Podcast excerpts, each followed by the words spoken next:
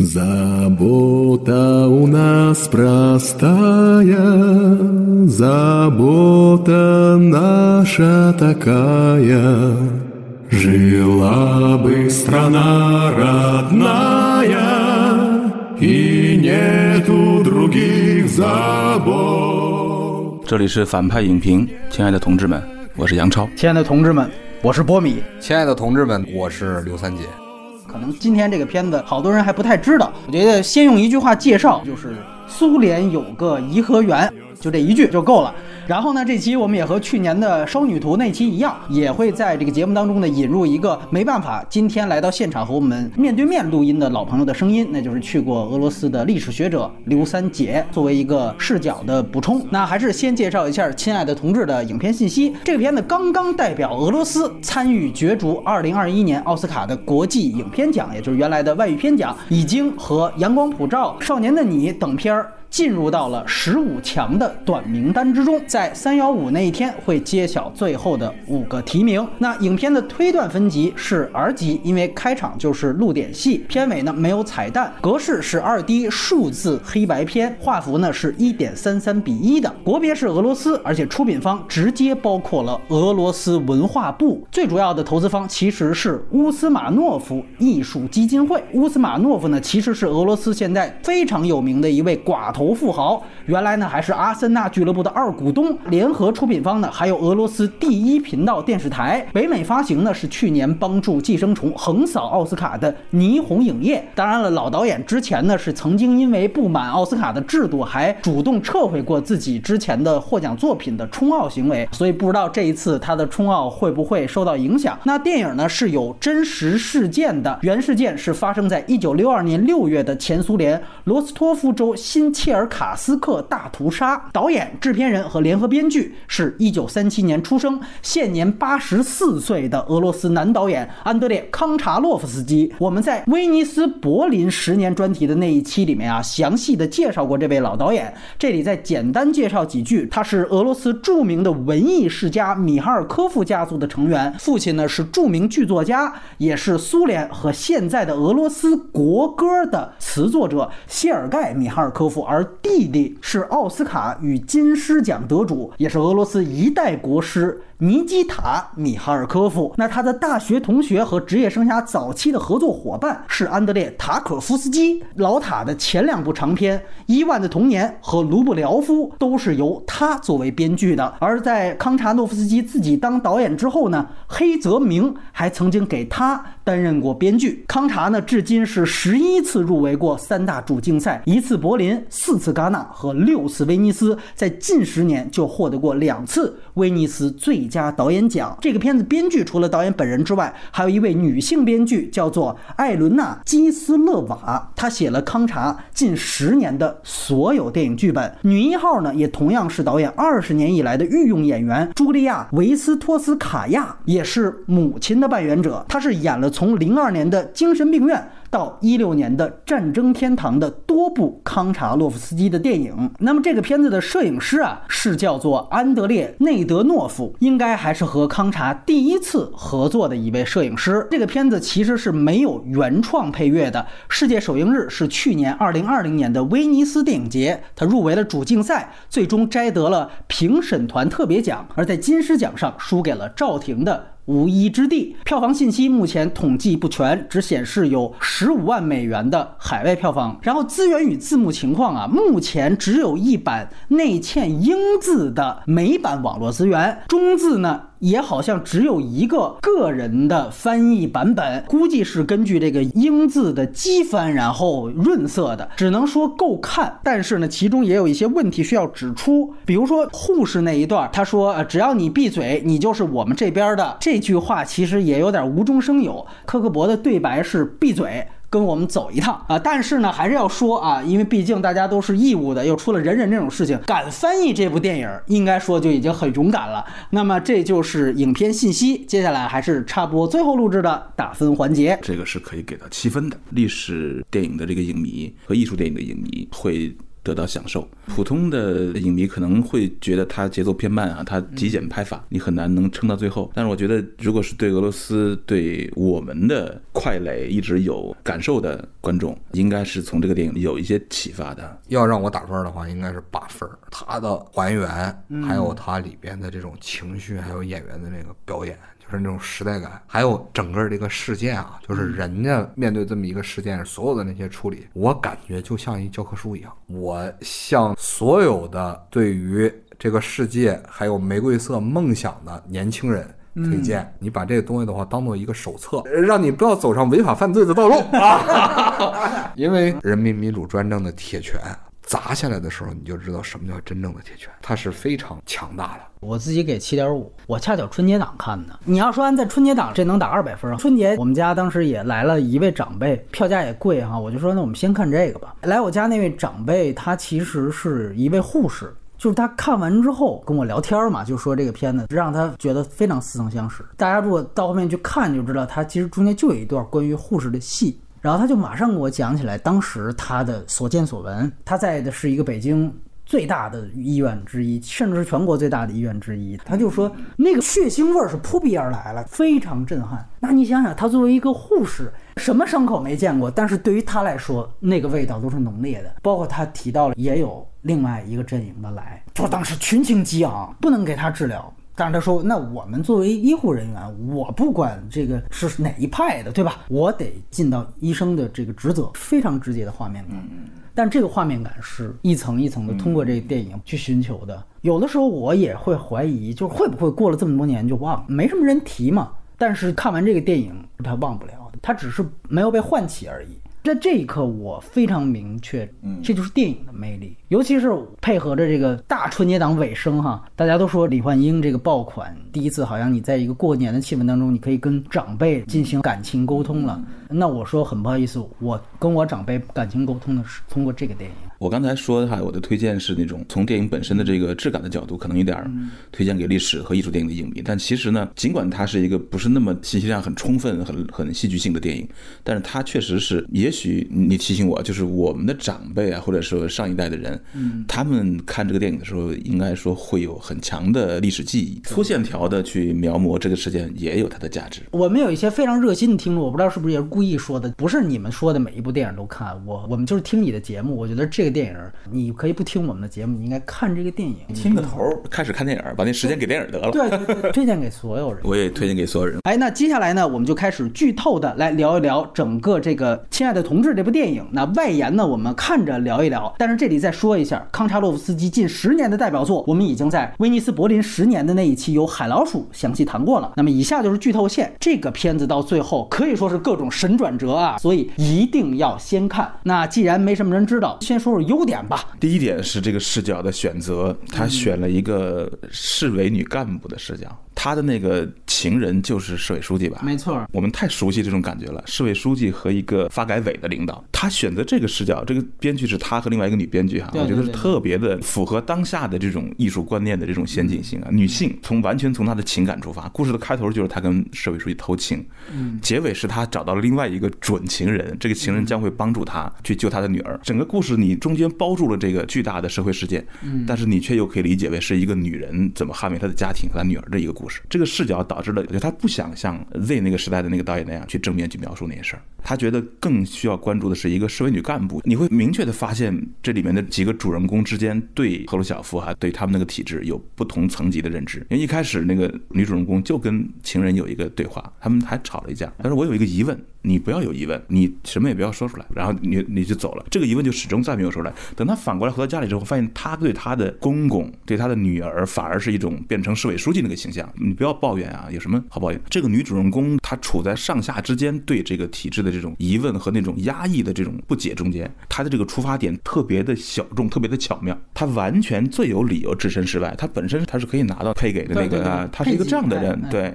这样的人是最后怎么转变的？我觉得这个视角选的很好，而且最后又非常顺利的把家庭中的她老公公的宗教信仰和她女儿那个神迹般的这个转折。都能够带进来。第一个大优点就是它这个视角，把这个历史事件限制在了一个有限的景别之内。第二个，我一开始感到非常担心的是它全编的那种极度的克制哈，一开始前半部是很不满意的，很不满足的，就是表演、色彩、镜头的调度，包括它压缩之后它变成一个老画框，这其实是放弃了一些信息量。就我就一直有一种过于单薄的担忧，但是这其实是优点。从它开始真正行动。和那个科格博的地区干部一块儿去找他女儿的那场戏开始，后面的转折解释了所有前面的克制，这是非常高级的一种行为。就是从他那个黑色群鸟，对对对对对，记得记得。忽然间就感觉影像有点，哎，好像有点事儿发生了。等他发现了地区主任领他到了坟地，他发现坟地有一个大长焦的追问，那场戏恍然让我觉得好像回到了处女权，你知道吗？尤其他那种悲怆的疑问，那是一个父亲，我的女儿为什么没了？他有什么什么罪？上帝为什么要做这样的事儿？而之前那个喀山圣母还在。准备了半天，他的父亲的那个宗教信仰一直在做铺垫，而他自己一直质疑那件事儿。此刻丧女之痛突然让这个女人，我们等了半天，她那种冷静的东西终于崩溃了。一个大长焦，非常强悍的开始，她呵呵啰啰的那个 那种声音啊，然后又给出了一个非常重口味的生理性的那个细节，就是那个脚趾头，我觉得很聪明。嗯，他可能这个脚趾这个说法，我们还没看见啊。这只是说出来了，所以他影片给的极少，他几乎推到零度了，所以他给出一个脚趾头，我那瞬间就觉得那个脚趾头几乎像是一个，虽然没有过这影像哈，我们就觉得蓝色的发卡和脚趾头的那个影像，瞬间。影片具有了某种生理性，从这儿开始就有一种自然又突然的直接扎心的感觉，非常强悍。他下跪望着天，像处女泉那样去刨坟，他没刨出来，他居然就放弃刨。我当时想，为什么合理不合理？也合理，因为那会使那边两个人陷入灭顶之灾，不能刨出来。他相信是他女儿了啊，转身走了。这时候有一个摇镜头，还是极简的拍法，但都特别合理。最后那个移动，他那个哭法啊，从胸腔里哭那种低低的，还不敢大声，非常震撼。然后车里面唱那个歌。也是非常牛逼的处理，但是那是属于剧情程度的。是的。然后到湖里的洗礼，塔尔科夫斯基的那个马又出来了，俄罗斯的壮美的自然风光，丧女之痛，然后带有启示意味的那种少年生命和马匹，像个洗礼一样，感觉都到这个程度了，人性应该回归了吧？回到车里时候发出一段猛烈的质疑，我想不通他们为什么要一定要瞒着这个事儿？这是自然给他的力量啊，他老公公的这个上帝给他的力量，他以及他女儿这个巨大的创痛，终于使得这个人有点回归了。最后给出了一个最重要的结论：真希望大林同志能回来啊！嗯嗯嗯，我们不能没有他。这三句话我真记下来，我觉得一个字儿不能少，太准了。其实我看到这儿，其实才明白，跟中国的很多心态才非常像，像了，太像了。但俄罗斯会反反复复的走这个路，嗯，就他们内心，他们这个种族内心对这种东西的崇拜，包括我看了那个纪录片之后，那个俄罗斯的国歌，嗯，对对，我不知道你是不是听过这个俄罗斯国歌。非常写的很好，其实就是这个片子开场的第一个旋律啊，是吧？导演他爹写的嘛，他就自己上来先反他爹。你知道我对这格格为什么印象特别深吗？我是军迷嘛，我看过一个俄罗斯远东大西洋舰队一个视频，巨粗糙的影像，俄罗斯的重型巡洋舰在巨大的风浪中破浪前进，配着这个国歌，我操我当时看的，我都我真的我觉得太漂亮了，那他们太有一种苦大仇深，太想拧在一块儿证明自己强大了。所以这女干部最后这句话，她既符合他们的文化和历史，但前面她给了这么专注在一个女人情感家庭式的这个视角中，突然给出这个，你会感觉历史突然显形了一样，知道吗？这个逆转，观众瞬间就爆炸了。如果懂历史的人，或者说你看懂历史的人，这个超强逆转作为一个政治惊悚片，已经完全足够了。但没完，我以为到这儿结束其实也没问题哈。对对对对，我操，居然还有！我靠，没想到神迹发生了。她发现。回到家里，看见老公公在准备钱，一瞬间，女主人公她瞬间就说：“是不是他回来了？”我靠，这个转折之快，观众是反应不过来的。但这里面有一个最大的问题，就是说这是个神迹。假如影片前面不是这么克制的话。这个神迹显得会显得很傻很傻，所以你这才明白为什么前面是那么拍的。他为了让这个东西带有一种东正教对俄罗斯民族救赎的东西能够成立，女儿还活着这件事儿是一个非常大的奇迹。你想让观众相信这个奇迹太难了，所以你可以理解为这个导演好像是为了一个类型片的戏剧性的内容的结尾而选择了一个形式。整个女儿没死这件事儿完全兜住了影片的结构和形式，所有的克制都非是让让这个神迹成立。所以他影片从来不做戏剧性的渲染，这好像是为了内容而去做的形式，但是。最后的结果呢？我们也并没有那种戏剧性的满足感，是一种深思的满足感。剧情的最大的转折是用整个影片的形式和气质来铺垫的。嗯，这个转折一完成，影片立刻就结束了，干脆稳重。我反倒第一会觉得，就这个片子会比，比如说我们之前聊的《七君子》啊在内的很多。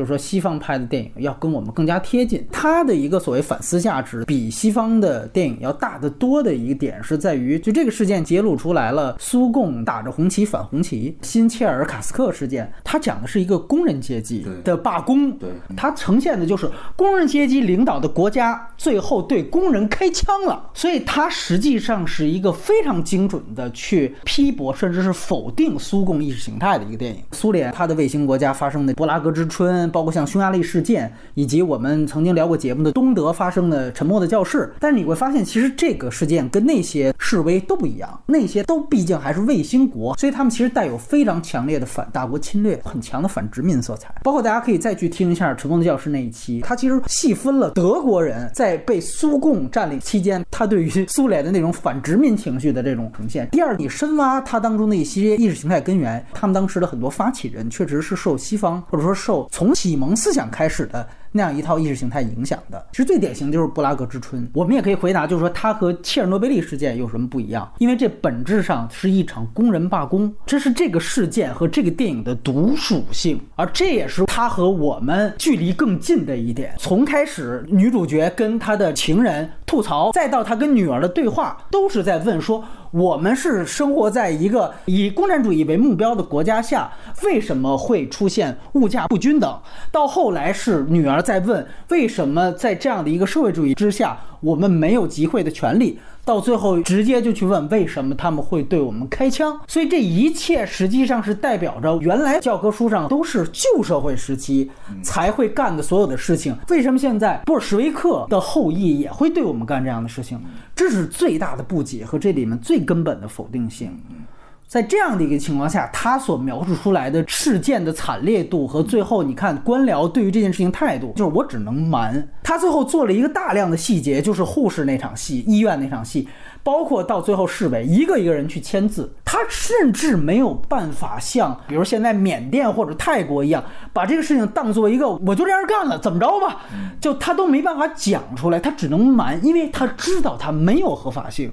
这个它的惨烈度和这个荒谬性也碾压包括七君子在内的很多白左电影。美国那屁大点儿的事儿，真的，这是实话。哎，对对，不是说这个影片的这个这个力度有多强，而是事件本身。是是是是这样，就是他抓的这个重点，呈现出这个事件本质，这个是非常狠的。你像切尔诺贝里，他拍给美国人看，嗯。所以我就需要大量信息量。它是个全景，对，它是个全景式的。但是这个不一样，你包括一些很多细节，通通能够发现离我们更近。我这里面看到最惊悚的一个细节，就是女主角发现自己女儿刚没了的时候，直接就去找女儿同学嘛。都知道瞒，我赶赶快把那门顶开。我觉得最牛逼的一个动作是学生家长说没有，不在我们这儿。然后他一边回手打他女儿巴掌，对，那个我印象深。完了之后又又说你赶紧擦一下楼道里的血。然后他说好，你放心。完了说完之后回去又。扇了他女儿两个巴掌。其实他在呈现父母对于女儿的那种非常复杂的那种情感，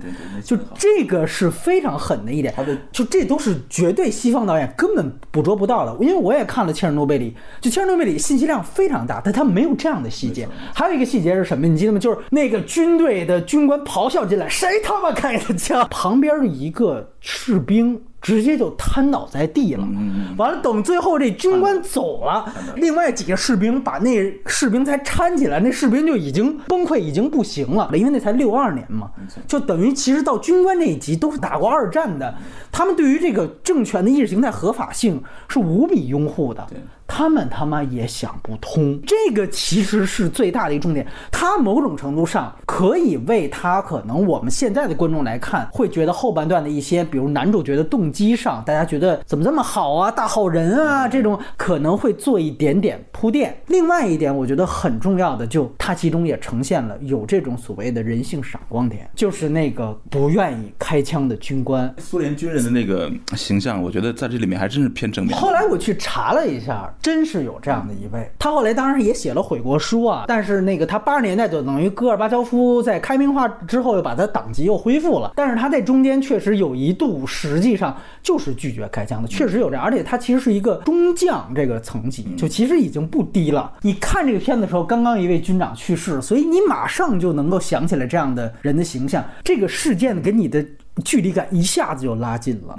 这是就是对真正的军人的一种客观的理性的描写。真正的军人必然会，不管是哪国的军人，嗯，他必然会知道自己的使命到底是什么，他一定会有一个底线在这儿。是的，所以那个瘫倒的士兵以及那个军官的怒吼，没错，非常合理。包括在面对一众大佬面前，其实是抗命的那位个哥们儿，那那个就没有再出现了。对，就是他，他是个历史上的真人。那个军长也知道自己的使命，那话说的多好。他说：“我们作为军人的职责是保证我们的国家不受外敌侵略。”怎么能够对民众开枪呢？可能你比如说你讲给一个年龄更小的观众，或者你讲给一西方观众，他可能会觉得这个洗白吗？但是你稍微了解一下历史，你会觉得这特别真实。这就是一个门槛儿，就是导演说到这儿就够了。影片的逻辑好像是那个阁楼上的那个科格勃的特工，哎，引发了枪战。但是他是怎么引发的？是只有一个特工，还是说他的一枪就引发了大家都开枪？这些逻辑没有说。其实有，就是那个科格勃的最大的大佬上来给包括男主角在内那四个站在一排。训话不是有士兵吗？他说：“哎，什么士兵？说没有子弹的士兵都不叫士兵。”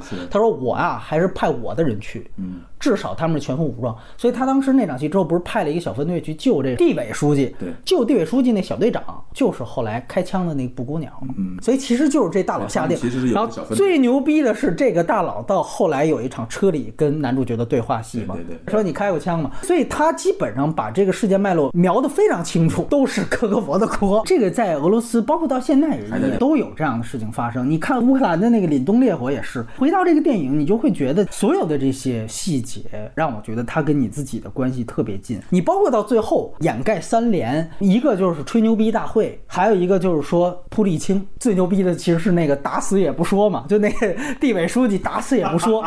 吹牛逼大会，他就是所谓领导圈内部开那种表彰大会，又变成非常可笑的一个政治滑稽剧，就是一个原来抱头鼠窜的工厂的厂长在那儿吹嘘自己一个打十个，这种惊人的这种反差，点题的就是亲爱的同志嘛。对。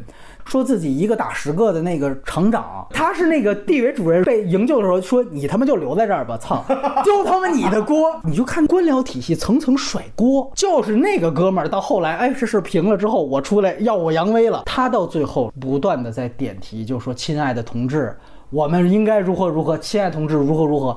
女主角为什么说听到那儿吐去了？她的演讲稿也是在用“亲爱的同志”起笔的。所以他其实这几个细节不仅仅是给观众看的，也是推动人物的。标题起的非常有意思，它相当于八十年代姜昆那个小品“领导冒号”，就八股文嘛，所有人都得领导冒号，亲爱的同志。所以他听到那样一个这么傻逼的一个厂长在这，亲爱的同志，我一个打十个，然后我女儿可能就死在了这样的一个情况下，他绝对就崩溃了。所有的这些细节，全部都是用来去否定这个所谓工人阶级领导政权开枪杀。杀工人这件事情，然后还有一个就是那个扑沥青，那个是扑男主角的，就是他就说报告长官，我们这血实在是擦不干净，因为这个太阳就晒干了都，那就扑沥青啊。所以其实有这场对话，到后来其实那大佬才亲自当面传授技艺，就说你还没杀过人吧，菜鸟，我告诉你这事儿我们见多了。说明我自己有有我内心我我知道他们是有道理的，对但是咱们干活儿，就这个科格勃大佬已经到了一个就见山还是山的一个地。地步了，你知道吗？就是我已经完全是机器了。对。我对人的部分，我都能够认清事理。你呀，还属于一个还在纠结当中呢。骄傲在于说，我不是没有作为人的东西，我还有我的理性在。没错，没错。我知道他们其实是对的，嗯，但是这事还得做，所以我有我人性的那部分，我只不过把它放在了一个我随时可以调用的一个一个一个角落里面去。没错，没错，没错。平时我不拿用而已。对对对。你也要学会这么做。它就像分裂里边这个医美一样，大群大群。对，哎，我要需要什么人格的时候，我跟我下属谈话了，我把我这层人格瞪出来，我说，哎，你可以同情他们。我都同情。对，其实我们说这是最典型的做思想工作。对，这是咱们说苏共以来，对吧？这一套体系最拿手的这套体系，政委体系就政委。哎，这套体系是非常一以贯之的。没错，所有的这种政委都是这样。对吧，都是为了大局。对对对，作为人本身，我是个好人，你要知道，你就扛过这一关就可以了。我都经历过。对他其实这个是一个非常牛逼的一个政治惊悚。你注意那段戏，它其实是个黑色电影拍法嘛，他用了这个我们说奥森威尔斯式的前景顶在这银幕上。你本来它是一个学院比例，我操，顶在这儿，后景就不需要有戏，这个是非常他妈政治惊悚的一方面。如果他在一个主旋律的一个电影当中，那是一个政委在苦口婆心，在这里他用了黑色电影的拍法，那个地方我非常牛逼，有点非常奇特那个影像。对对对对对，你知道我想起什么电影？罪恶哦，罪恶之城，高光大对比，没错没错，完全和之前都不是一回事儿。对，明暗对照，包括咱们说到最后马上铺完沥青。我记得咱俩之前聊这个一九八七的时候，我们谈到过黄金甲，听众再去看一下黄金甲，到后来就周杰伦那场之后。马上也是把那个地咵一洗，然后马上把菊花都摆上了。太监唰唰唰就赶紧那血啪一下洗完之后，整个广场马上就是花团锦簇啊！咱们就搞大庆就可以了。你这边科波干部还得问主任说这到底怎么办？主任还得教他一下洗地。对对洗地。人家那儿还用教？人家做了千百遍的城市，对对。洗的时候还是整齐划一的洗。没错。那说明做了很多很多遍了。对对对。所以你要说狠劲儿，黄家比他狠。当然，因为他这也是要推动人物嘛，就不止专门给观众看。所以你就可想而知，他所呈现的这些惊悚的点，是我觉得距离非常近的。再加上那个打死也不说，他要强调的其实是他为什么在那儿会要糊弄科克伯的人和女主角。是的前面他能一遍又一遍的说，我打死我也不说，我也不知道。到后来你非让我说，我也可能瞎说八道。他在讲的就是这套体制做反噬的你们自己。人家主任也是顾全大局了，对对对，人家那个处理方式是最好的。他那一说，顶多那母亲在那儿哭嚎。了五分钟，这事儿 over 了，没错，再也不用去找了，再找他们指不定在哪儿翻出啥事儿来。所以说这些点只有就康查这样的老苏联导演能拍出来。那个主任的反应也让我印象很深，就是在地区主任连续的告诉他：“你放心，我谁都不说，我自己也承担了风险。”那哥们还是不信，直到最后他还说：“哎，是不是你要扣动扳机了？”我靠，他就完全不会信。可能在他们的经验之中。这种事儿不到最后一刻，谁也不敢相信，随时可能把它毙掉，再说别的事儿。这里面还有一个，你刚才说的这个工人这个题材，确实之前我没有聚焦在这个角度上去想。呃，之所以我没有产生这个工人题材啊，直接取消了他们这个意识形态合法性的这么一个针尖对麦芒的这么一个题材，嗯，我没有感觉到是因为他这个角度导致的。他选市委女干部这个角度，完全把视角限制在了权力内部。其实他既没有去塑造工人。嗯，他也没有去写工人的细节特写。哎，这个就是我下面要讲的一个，我觉得可能是他在形式上，我最喜欢他的一点，就是在我看来，这个电影其实是同时解构了最著名的苏联蒙太奇学派的美学方式。就大家会觉得这不就是黑白片，是一个学院画幅？但其实我觉得它最重要的是解构了以咱们说爱森斯坦为代表的苏联蒙太奇学派。有几场戏大家可以去对比着看，非常明显。一场就是当时那个巨胖的地委书记，这个角色选的。就非常的特型演员，就特别像爱森斯坦选的那些十月革命之前的资本家，就是肥头大耳，长得就坏。因为他的蒙太奇美学要讲究煽动性，意识形态煽动性。二来他们是默片，所以我们没有台词，我一定要在形象上最夸张、最脸谱化。像这里边就是这书记他挑的这肥头大耳，而且你注意到，就是他第一场出场戏也属于那种，就是官老爷来了啊，大喇叭啊，书记来了，退下都那种肃静避让，完了呢这肥头。大的过来，然后你会发现他抹了重重的妆，尤其那个眼影非常夸张，这是典型的默片式的装束。然后最夸张的是，最后不是大家都说您好歹得去阳台上跟他们对一段话。对，你注意他那段阳台对话的调度，那完全是蒙太奇学派的东西。他去了阳台调度之后，明明可以给一大全景的，是的，是的，他把它给分镜了。是的，是的。工人是工人，演讲是演讲。完了，演讲的时候让他一定是手舞足蹈的。对，只有默片才会那么拍，因为他是要配合字幕卡的。那时候没有对白，完了之后啪接一下工人，直接对着镜头。嗯，这个选取其实是如果按照这个通常理解是错的。这个你去看两部电影，就叫罢工，就是十月革命之前工人罢工的题材。什么工人往里边扔这个这石头，完了里边那帮资本家就是老三座大山的这个代言人，那是抱头鼠窜，那个镜头完全是一样的。还有包括最后你记得就是屠杀之后，他有一个非常牛逼的一个镜头，是他照这个地上的积水，这个其实当时罢工前五分钟的镜头。那作为那二十年代拍非常牛逼，说怎么呈现这个盛况，大家以为是一个实景，但其实发现哦，这是地上一滩积水。慢慢拉远。那这在二十年代是非常先进的。为什么到一百年后，为什么还要这样拍？你一下子会明白，哦，我操，整个这个拍法也是打着红旗反红旗。嗯，因为爱森斯坦的所有，我们刚才提到，其实不仅是他，包括普多夫金，包括更有名的库里肖夫，呃，其实包括吉加维尔托夫，他们本质上还都是信仰共产主义的，而且是第一批嘛，非常赤诚，所以他们愿意为布尔什维克来去鸣这个号角。对，并且为了布尔什维克发明了蒙太奇这个学派。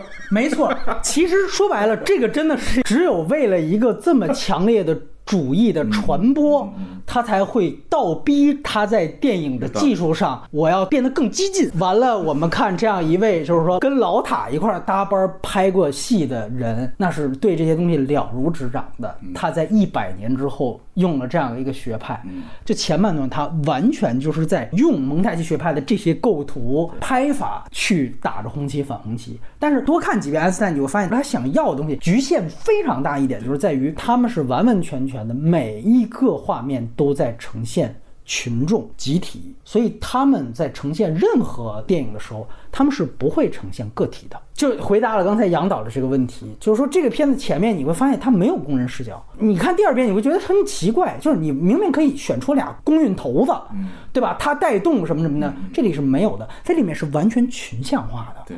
这个群像化是完全的爱森斯坦式的展现。你看奥达西基多个试点，前面最开始是一个妇女捡起已经受伤的孩子，跑到白军面前说：“这是我的孩子，你不能开枪。”砰砰砰，开枪了。但是最有名的场面实际上是摇篮车，摇篮车是另外一个人了，是是另外一组关系了。在这个爱因斯坦笔下，哪怕是列宁，你看十月，列宁也只是群像当中的一个，他们还没到领袖崇拜、个人崇拜那一地步。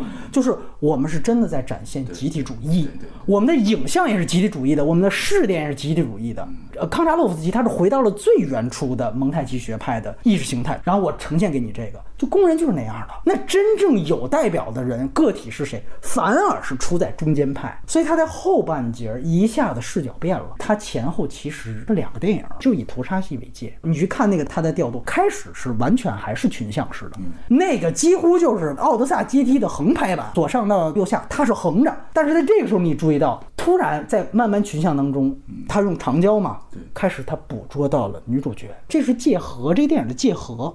到后半段所呈现屠杀场面。当然也有一个非常明确，就是女主角跟着等于摄影机跟着女主角逃到了理发店里，环境音没了，完全是她的视点。这个电影是到这一点之后，以她的视点，也就是说，她在这一点告诉你，我在整个屠杀场面当中，我选取了一个个人化的视角。就是她前半段是对于蒙太奇学派的一种所谓打着红旗反红旗，到后面有一个反动，就是我开始讲个人了。所以这个其实是这个电影前后不同，但同时它有一个美学系统在里面的一点，可能不会这么严格的。遵从中间点之前之后，总的来说很明显，他是尽量的是用固定镜头。他好像在一个公运题材，在一个带有动感的冲突性的题材里面，在有意的回避那个动作的那个动感，这是从头到尾都是一样的。但是确实有一个明显的区分，有好几处明显的这种突出镜头。母亲在得知丧女之后的那个长焦跟摇是非常明确的在跟住人了。对，那是那是非常明确的告诉我们说，和前面那个完全分隔式的，他跟市委书记情人那种固定镜头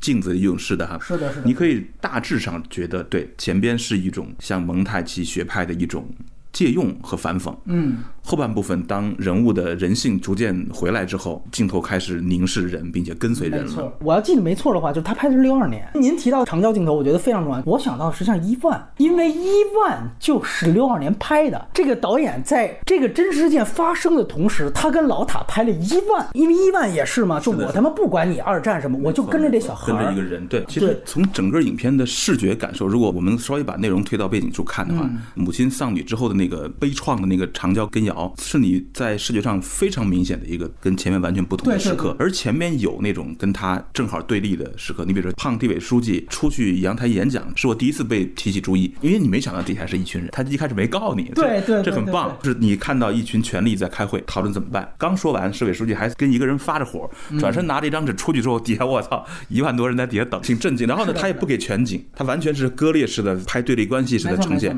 是一种明确的刻意。然后呢，他回来了，玻璃是直接砸在屋里来。哎这个这我当时一下被吓了一跳。他确实不拍工人，他也不去刻画工人，对对对他就跟着权力感觉到工人的砖头扔进来了。那一下真的是明确的告诉我们说，前边是一种偏蒙太奇的拍法。两场戏大家可以回去再注意，一场就是开场的那个粮店的戏，它其实讲的是什么呢？就是一边排满了人，右边排满了人，全是人头，特别爱森斯坦，然后后边没有人，所以它其实整个这个构图是极不对称的。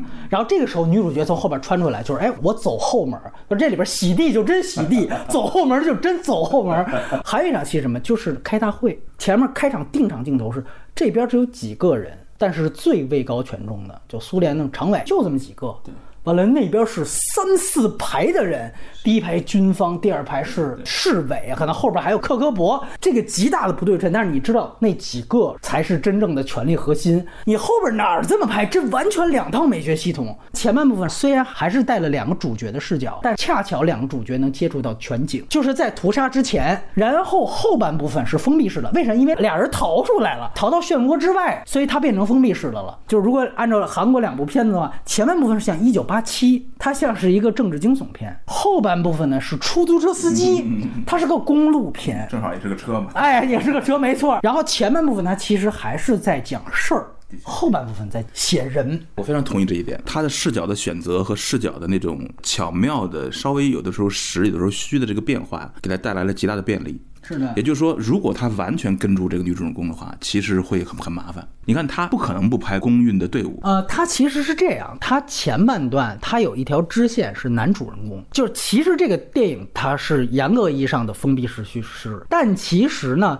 前半段是男女主角没有碰面，嗯，所以前半段两个人的关系是一直平行的。就男主角他作为科格勃，等于实际上是行鹰爪之实嘛。他出场戏是什么呢？就是在照片上画圈儿，这个啊，这抓啊，这这杀，这个就画圈儿。那场戏是没有女主角的。对对对，然后他怎么拍公运？他就讲男主角去里边当卧底了。你你记得吗？他有一场戏在里边拍照，完了被一工人发现了，我操，这儿有卧底！完了他赶紧跟旁边人说说，待会儿枪一响，咱马上撤。你就知道男主角他早知道要开枪。整个电影前半段是个大平行剪辑，这个我们说也是延展这个格里菲斯的一个用法。那我们我们不太会跟随这个男的，就我们老以为他是个配角。哎，对他引出那个大官儿，就是那个开场说，哎，士兵没用，没有弹药，士兵。那女主角当时不在场啊，那是男主角在场。就他这场戏是对于前半场，我们说全景式的讲这个事情，起到一个非常重要的视角作用。确实，前面这人物大家是根本没注意，有时候还脸盲，都不知道谁是谁。但是他提供的这个视角是非常重要的。所以我说前半段在写事儿，完了，您说的他没有严格以屠杀为界是对的，因为他其实真正的一个过渡点是男主角第一次敲门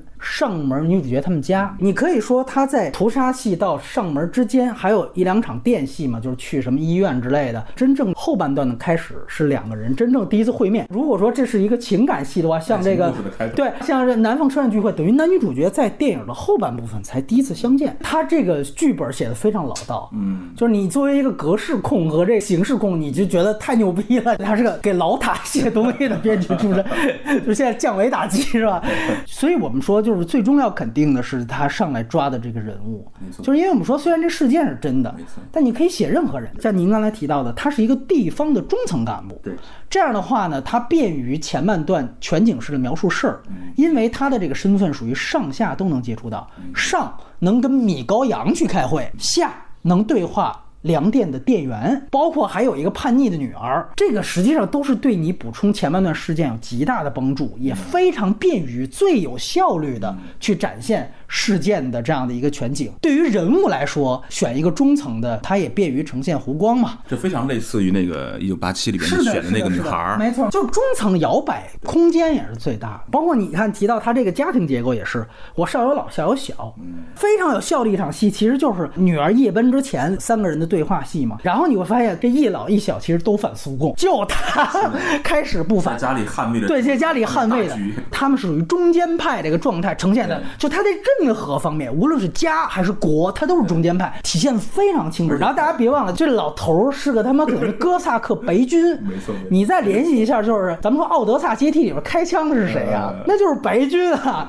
他的那身军装。感觉是这边一罢工哈，那哥萨克就冒头了，要开始反攻到色，对对对 衣服都敢穿上了，把喀山圣母也记出来，对对对对对。感觉这屋里要变天。他祖父那个对话，除了带宗教信息量之外，有一段肖洛霍夫的这个静静的顿河，其实非常牛逼的一个对打是什么呢？就是女主人公是在那一段的时候先说，她说我认为秘密报告否定斯大林脑，那个女儿马上说说秘密报告没有问题，本来这样的人就不配合。列宁放在一个纪念堂里，她妈妈就说：“那为什么赫鲁晓夫在他活着的时候不说？”他就说：“因为他们都怕斯大林啊，你也怕。”这才给了他女儿一个嘴巴。开始他可以为斯大林给他亲人一大嘴巴的，本来是这个大嘴巴让他女儿走的，导致了夜奔濒临死亡，而这个动作是斯大林导致的。然后就是紧接着他又跟他的老一辈的人对话。老一辈从另外一套叙事否定斯大林，就是从我们白军的视角去讲。我操，这又另外一套叙事。然后他就说不可能，要干过这种事情，《基尼诺河》里边早写了。他说他妈《基尼诺河》写了，你都不会知道这个作家。我操，非常狠。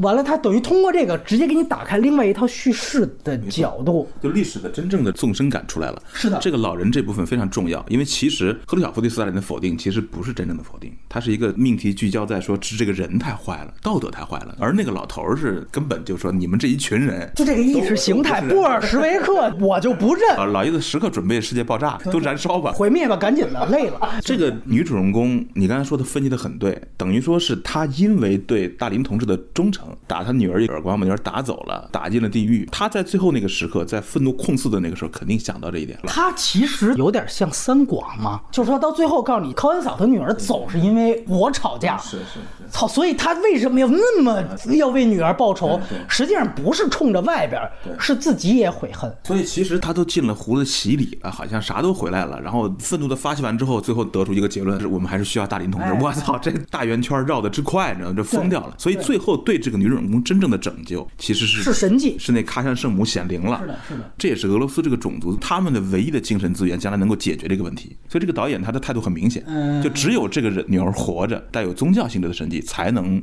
使得一个这样的人回到人性本身。没错，这是导演的想法，因为你可以注意到，他是在发现他女儿活了之后，他说了：“哦，我的上帝啊！”你看西方电影，你都会觉得这是个衬词儿，但其实这个你忽略了一个最关键的细节，就其实在这儿它不是一个衬词儿。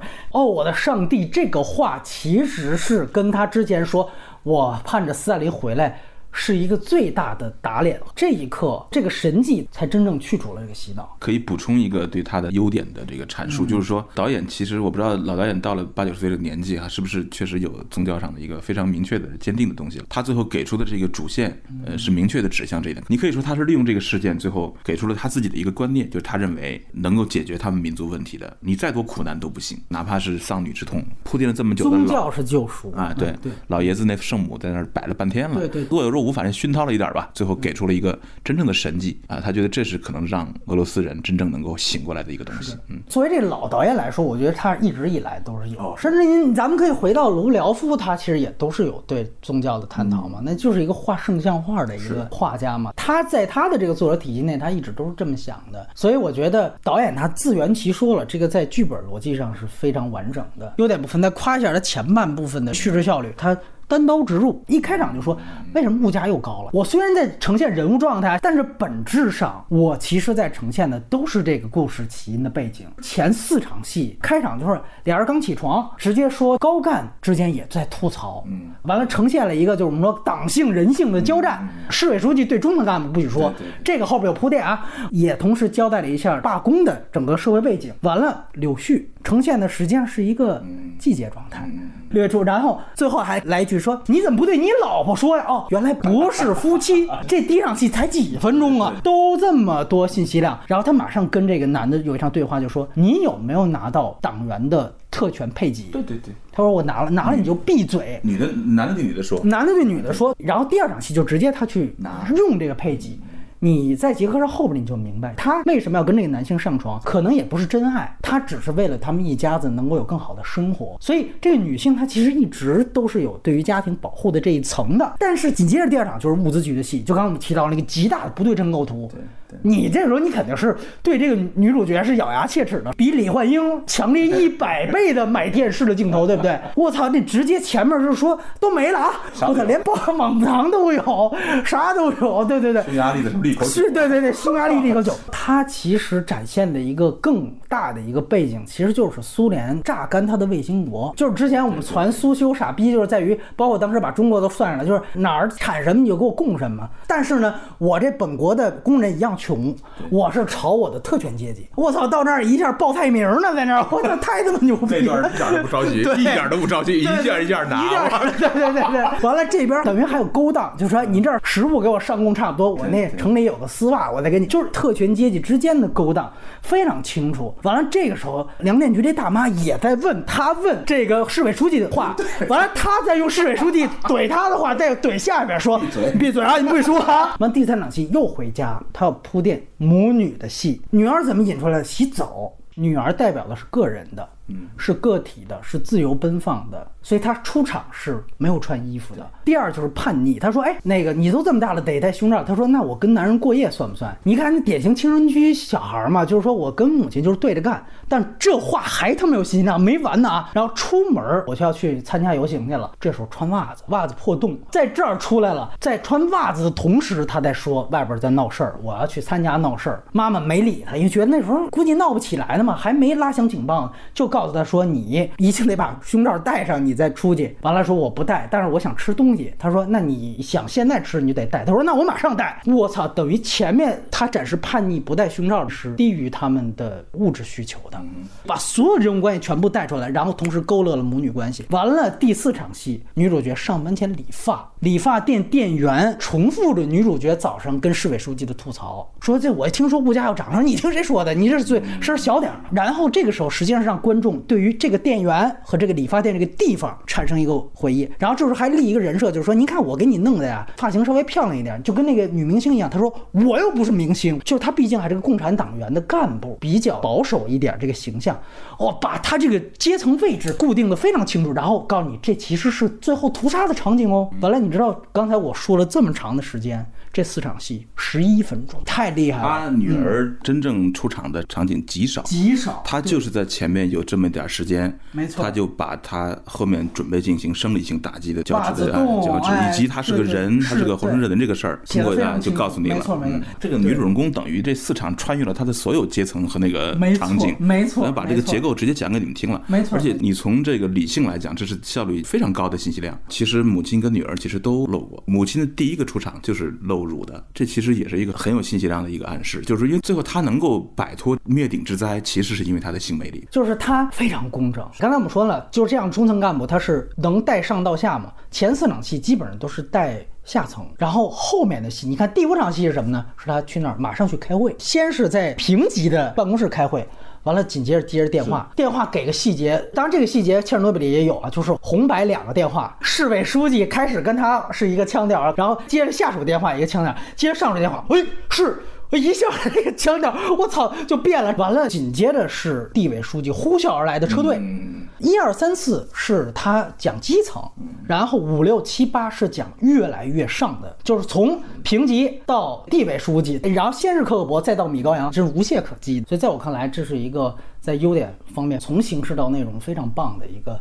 一个片子，然后我们再来说说缺点。普通的观众提起来关于俄罗斯的最近的题材，反倒是一部美剧，就是 HBO 拍的《切尔诺贝利》，同样也是反思苏联的非常丑闻一样的事件。您个人觉得这个片子如果跟那个美剧对比的话，我会更喜欢美剧。这是两种不同的角度啊，因为在谈论这种电影的时候，我往往没有完全把自己当做一个导演。包括对这个片子，我在看一种社会问题剧或者叫政治电影的时候，我会特别需要信息量，我就觉得美剧。剧会给出足够的信息量，因为长是吧？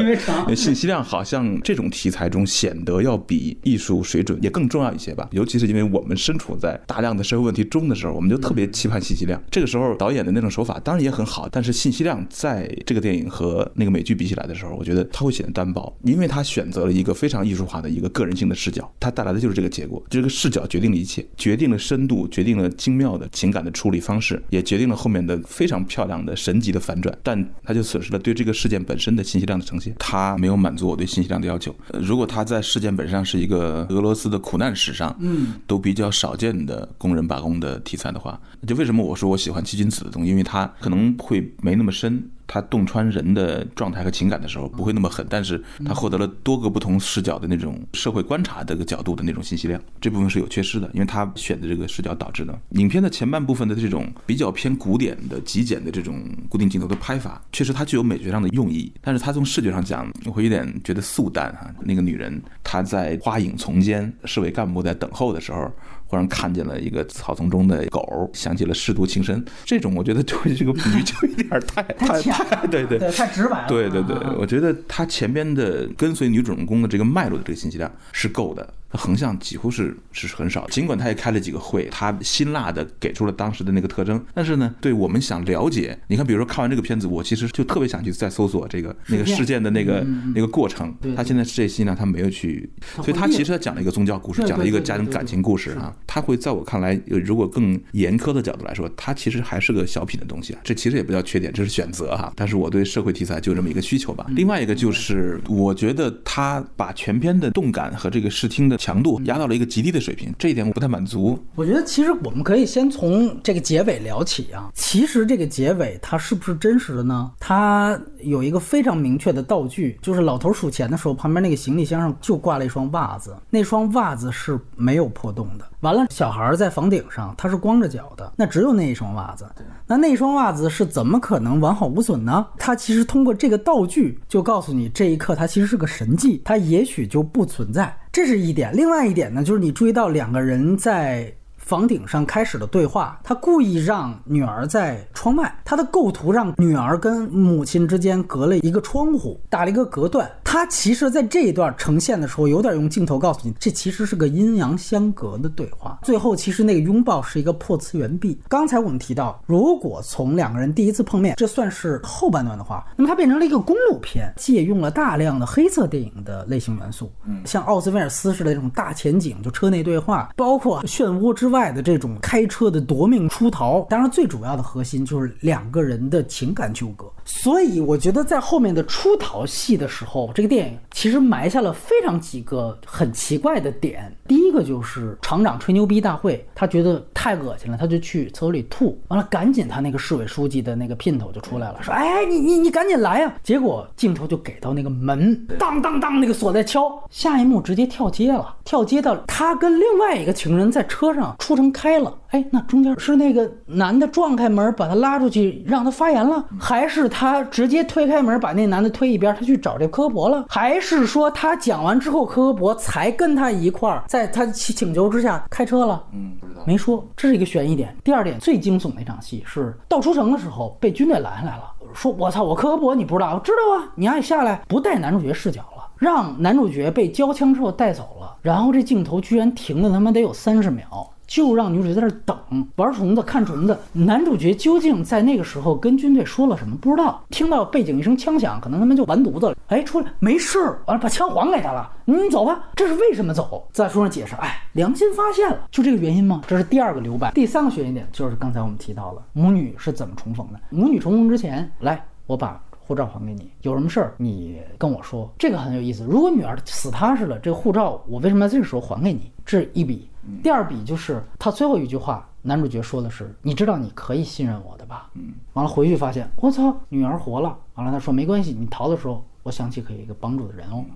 所以后半段两种解释方法，如果我们带着一个非常乐观的有神论的角度去理解，就是大家最通常理解，就是第一，男主角喜欢女主角，嗯，他人性的这一面被发掘出来了，所以。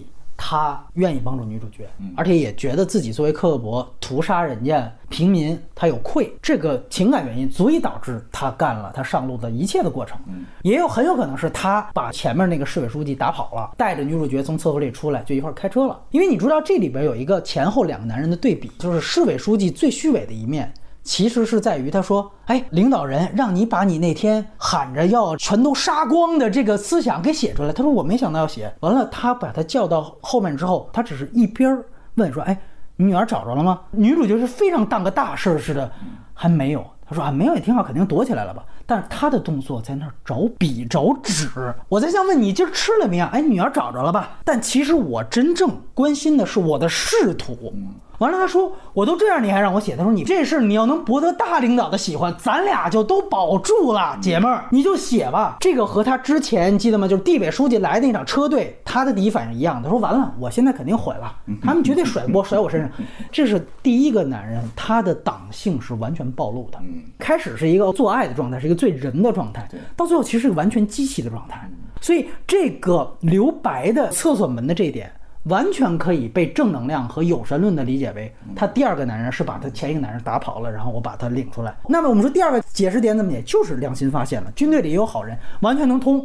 到最后一个大神迹，因为老爷子早就摆出了喀山圣母像，所以早就会有这个神迹出现。OK，还有一个现实版的解读，就这一切都是一盘大棋。嗯，就是这个科科博在刚才我提到最关键的那场奥森威尔斯式的车内对话的时候。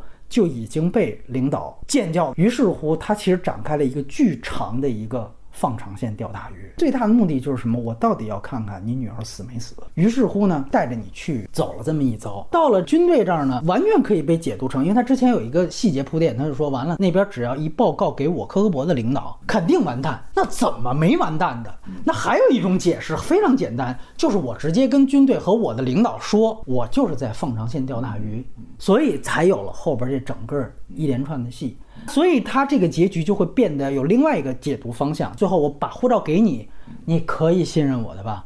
完了哦，发现女儿原来在。完了，女儿说：“那我怎么办？”他说：“你可以出逃，因为我有护照。”他说：“那我怎么逃？没关系，我刚认识了一个男人。”所以最后这个电影在最后又会抛出了一个巨大的政治惊悚点，那就是如果他真的去找这个假意爱上他的男人，那会不会是一个更大的悲剧？在等着他们最关键的几场信息，他全部留白了，所以我觉得这是他最后结尾的很暧昧的地方。这个从地区主任的逻辑来说啊，如果他是要抓住可能的反叛集团的某一个人物，当然一个小女孩也不会多大人物了。当那个傻逼主任说就在底下的时候，这个母亲也认为在底下，那他是可以确认这件事儿，他也有照片，他是犯不着。我我觉得还不让他。我觉得是这样，他当时是真信了，男主角当时也真信了。但是这个悬疑点是在于，如果哈他真的带着护照和女儿。嗯，去找这个男的，对他会不会？呃，那他会不会再？这很难讲啊，这确实很难讲，对吧？是的。所以我觉得他最后他不断再去抛信任这个点，我是非常相信他。中间其实一度就是去哦，他确实是死踏实的，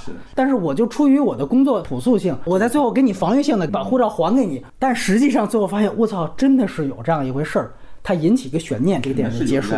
另外，这就是为什么他没去塑造这个男的那个关键几场戏，他就没有给出任何关于情感和欲望的那个镜头，所以你就不知道他什么时候喜欢上他的。尤其是他这个男主角选的，他长得特别像科科道格拉斯，就是特别像原来黑色电影里面典型的男主角，就是包括威廉·侯尔登。你尤其那场被。军队带走审问那场戏，大顶光，他属于长得典型那个眼窝极深，脸型棱角，你看不透这个人。第二遍，我带着这无神论的放长线钓鱼的这个视角去看，在女主角在那儿不断的在那儿悲痛欲绝的时候，男主角有的时候那个眼神是在这儿，就是忽左忽右的，在好像想着什么。表演也是给出了一个极大不确定性。因为我们知道黑色电影一个最大特点就是男女主角必有一方猜不透，所以我觉得他整个最后那个夺路而逃的整个这些戏份，根本不知道这里边是不是有一个真真。真假假的情感纠葛，白日焰火大家看过吧？这里是有真的，但是我也在套话呀。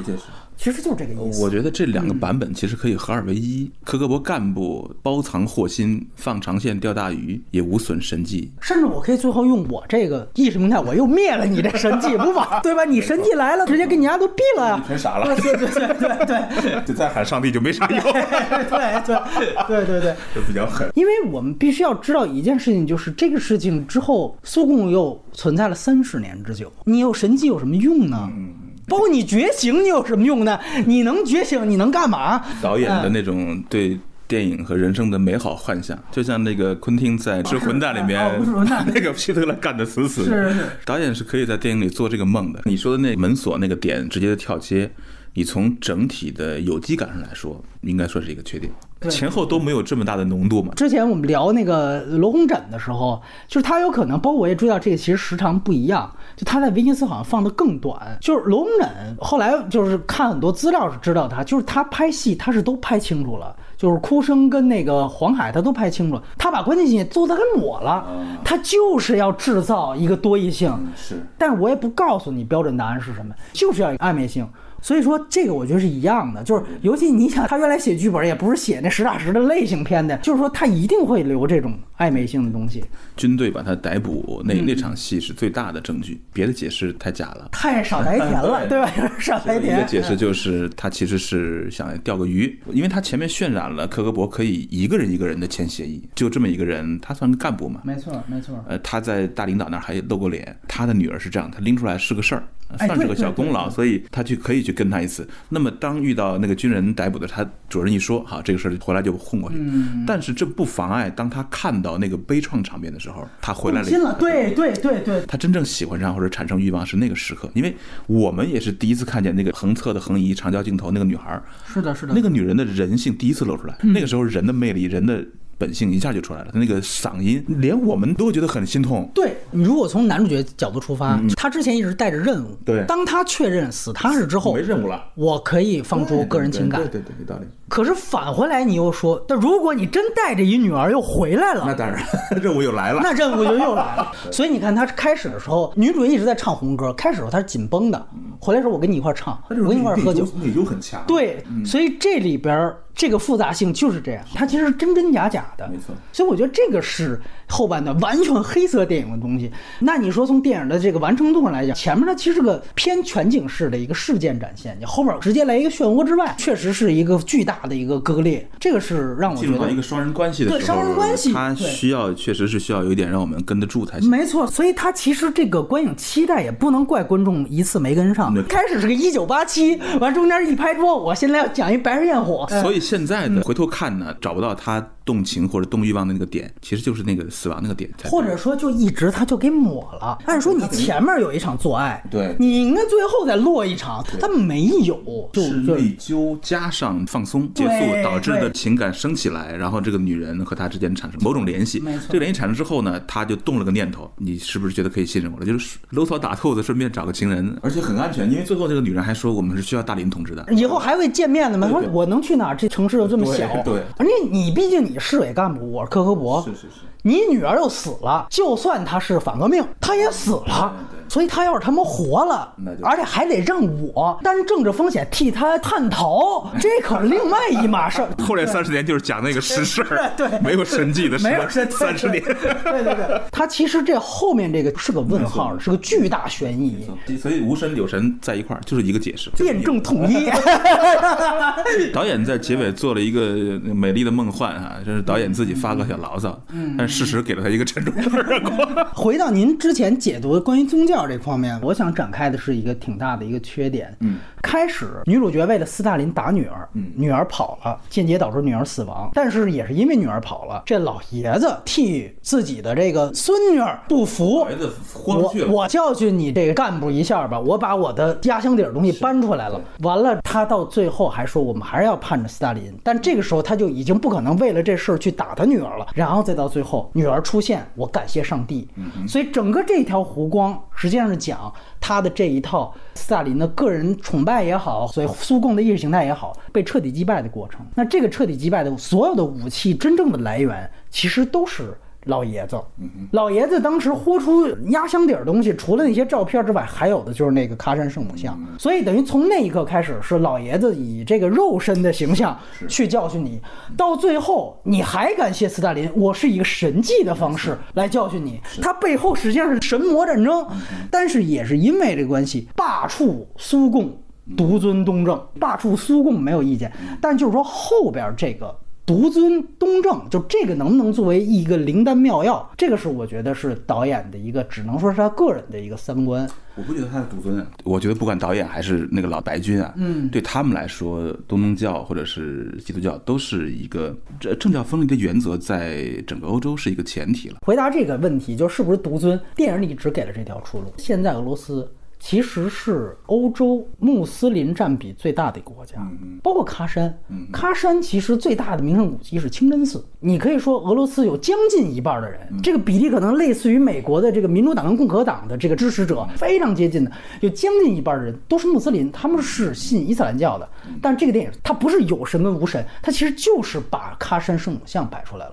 所以这个东正教的思想是非常强烈的。那这时候我再给大家补几个场外信息，一个就是其实是康查洛。洛夫斯基他自己，无论是从卢布廖夫开始，包括他，我们说这十年威尼斯柏林十年盘点的战争天堂，战争天堂讲的是二战时期的这个这个屠杀犹太人的故事，俄罗斯裔在集中营里边最后帮着救人的事情，那个手法也很先锋，是直接就这些人已经死了，然后在天堂里接受访问，它叫战争天堂，在天堂里接受进入天堂之前访问，到最后其实就告诉你们。你的善举得到了这个上帝的认可，你可以进入到天堂，回归的是东正教的教义。嗯，所以这是康扎洛夫斯基他一直以来他自己个人的信仰。然后与此同时，有两个现在俄罗斯的前提：一来就是普京现在能够无限连任的这个合法性，来源于他。跟东正教势力走得非常非常近。嗯他的一个最大的特点就是让导演他爸爸，把这个原来的苏联国歌拿回来，在谱新的作词的时候，要把这个词全部改成东正教教义。就他所有现在被西方抨击的反同，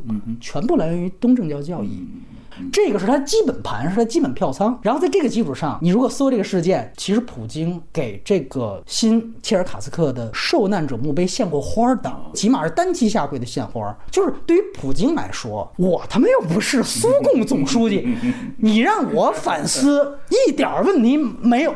他的包袱比这个亚洲有很多国家都轻得多，因为他们毕竟解体了，那个给扔了，所以反而是站在俄罗斯的角度，这个电影。可能就没那么重要，因为苏联的问题已经解决了，对，而俄罗斯现在的问题一点没解决，反而你是加强了东正教作为俄罗斯国教的这样的一个唯一合法性。那样一个邪恶时期，我们是怎么样驱赶恶魔的？你只有靠这个。嗯嗯。当然，这里又做了一个巨大的一个对于这红色美学打脸，就是爱森斯坦他特别爱。在他的电影当中，黑东正教的神父，这次再看《战地波降级》都觉得有点可笑，就是里边沙皇军官下令屠杀底层士兵，下令开枪的时候，旁边一定得站一个神父，拿着十字架在那儿，跟做法一样，帮助上帝除掉这些愚昧的人们吧。就是在这个爱森斯坦这儿就恨这个东正教的形象，恨疯了。所以他其实，在宗教上等于康扎诺夫斯基也是就完全拨乱反正，他基本上就把对于苏联时期的反思问题简单。粗暴的解决为一个东正教战胜斯大林，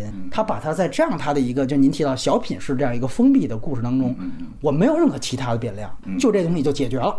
所以这个实际上反而是他这代老导演的一个很大的局限。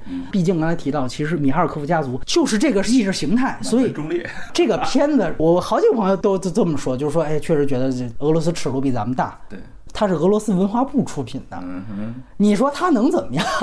它一定是我们说就是反苏共。也就是说，不反普京啊，对，它其实是现在俄罗斯的主旋律。人家就是个历史题材，人家既然选择了切尔卡斯克这个事儿，这个事儿本身还是在纪念当年对抗恶魔的胜利。所以我就在映照现实，其实是在这个事件中是蛮难的。你某种程度上，你可以说他选材就已经导致了他精准打击的就是这个意识形态，就是工人阶级国家打工人嘛。但是这个反思是不彻底的。我们可以对比一下，就是其他的这种混电影节的导演，你像洛兹尼察是戛纳这十年，我们当时在戛纳十年。盘点过的是戛纳捧的一个新一代的，就是他是白罗斯导演，他视点就是更进一步。即便拍历史题材，你比如说他拍二战卫国战争，没有卫国战争这个概念，我们盼着德国人来呢。明白？苏联红军一冲进去就说怎么样？待会儿跟我们一块反抗？为什么要反抗？德国人比你们文明多了。他们一听，我操，居然敢这么说，马上剥皮抽筋啊！果然野蛮，看。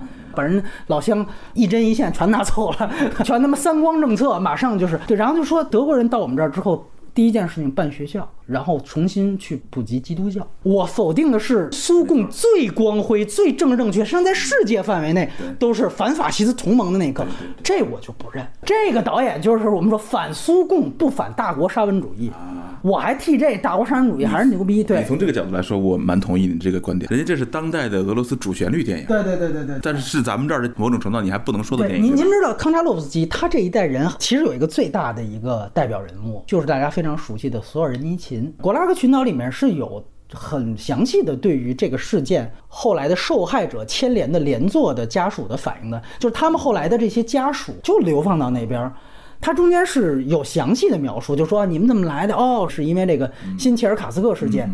索尔仁尼琴在中国，我相信知识分子领域那绝对算是很位高权重一个文豪级别的一个大师。苏联没解体的时候，他在俄罗斯也是大师。一解体之后，就普京对他，我操，就是也是大师啊！接回去之后，前几次他回国的演讲也是非常轰动。后来你就会发现，越到现在当下的俄罗斯人越讨厌他。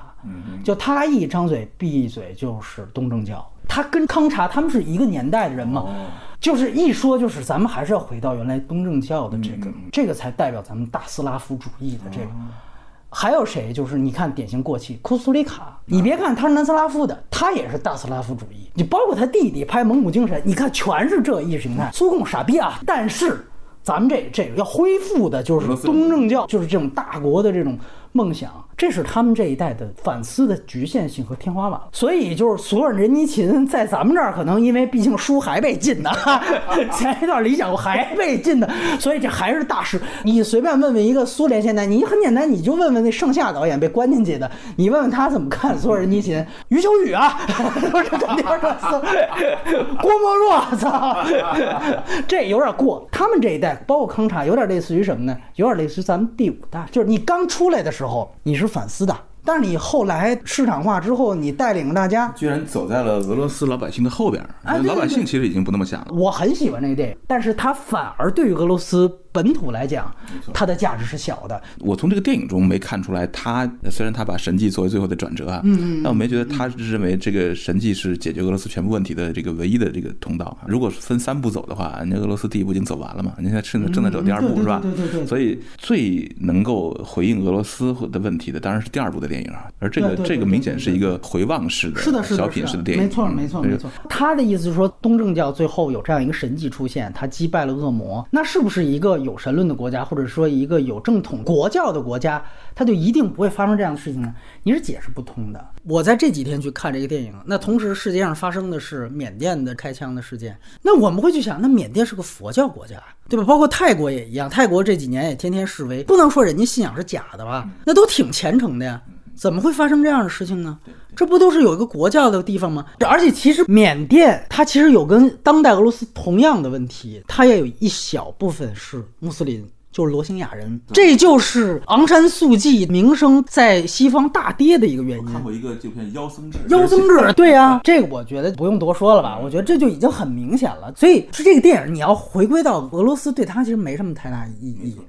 他其实并不是说东正教击败了恶魔，他是解释说，就是说，因为那种政教合一的那种意那个恶魔意识形态吧，它其实使得人的那个天性啊，包括对女儿天性啊，家庭最核心的这个感情天性都泯灭了，而那个东西唤醒了人的这种基本天性。至于基本天性唤醒之后，社会将如何运作？其实电影并没有去探讨这个，还没有回答。其实，在一个健康社会里面，宗教就是起这作用，就是它会守护人性中的一个最核心的善。政教分离的这个原则，应该先于宗教任何本身的原则。因为这个电影根本就没有讨论政教分离的问题，因为它是在一个苏共的体制之下，那是个无神论体制之下，他在这个时候去不断强调一个宗教正面价值。那对于当下它的意义是什么呢？其实就是主旋律意义。大林同志那个体制啊，你可以理解为无神论。也可以理解为政教政教合一，他们那个叫 和布尔什维克嘛，对吧？那个叫他们和权力完全合一了。对于苏共的意识形态精准打击性，这个电影是比我们之前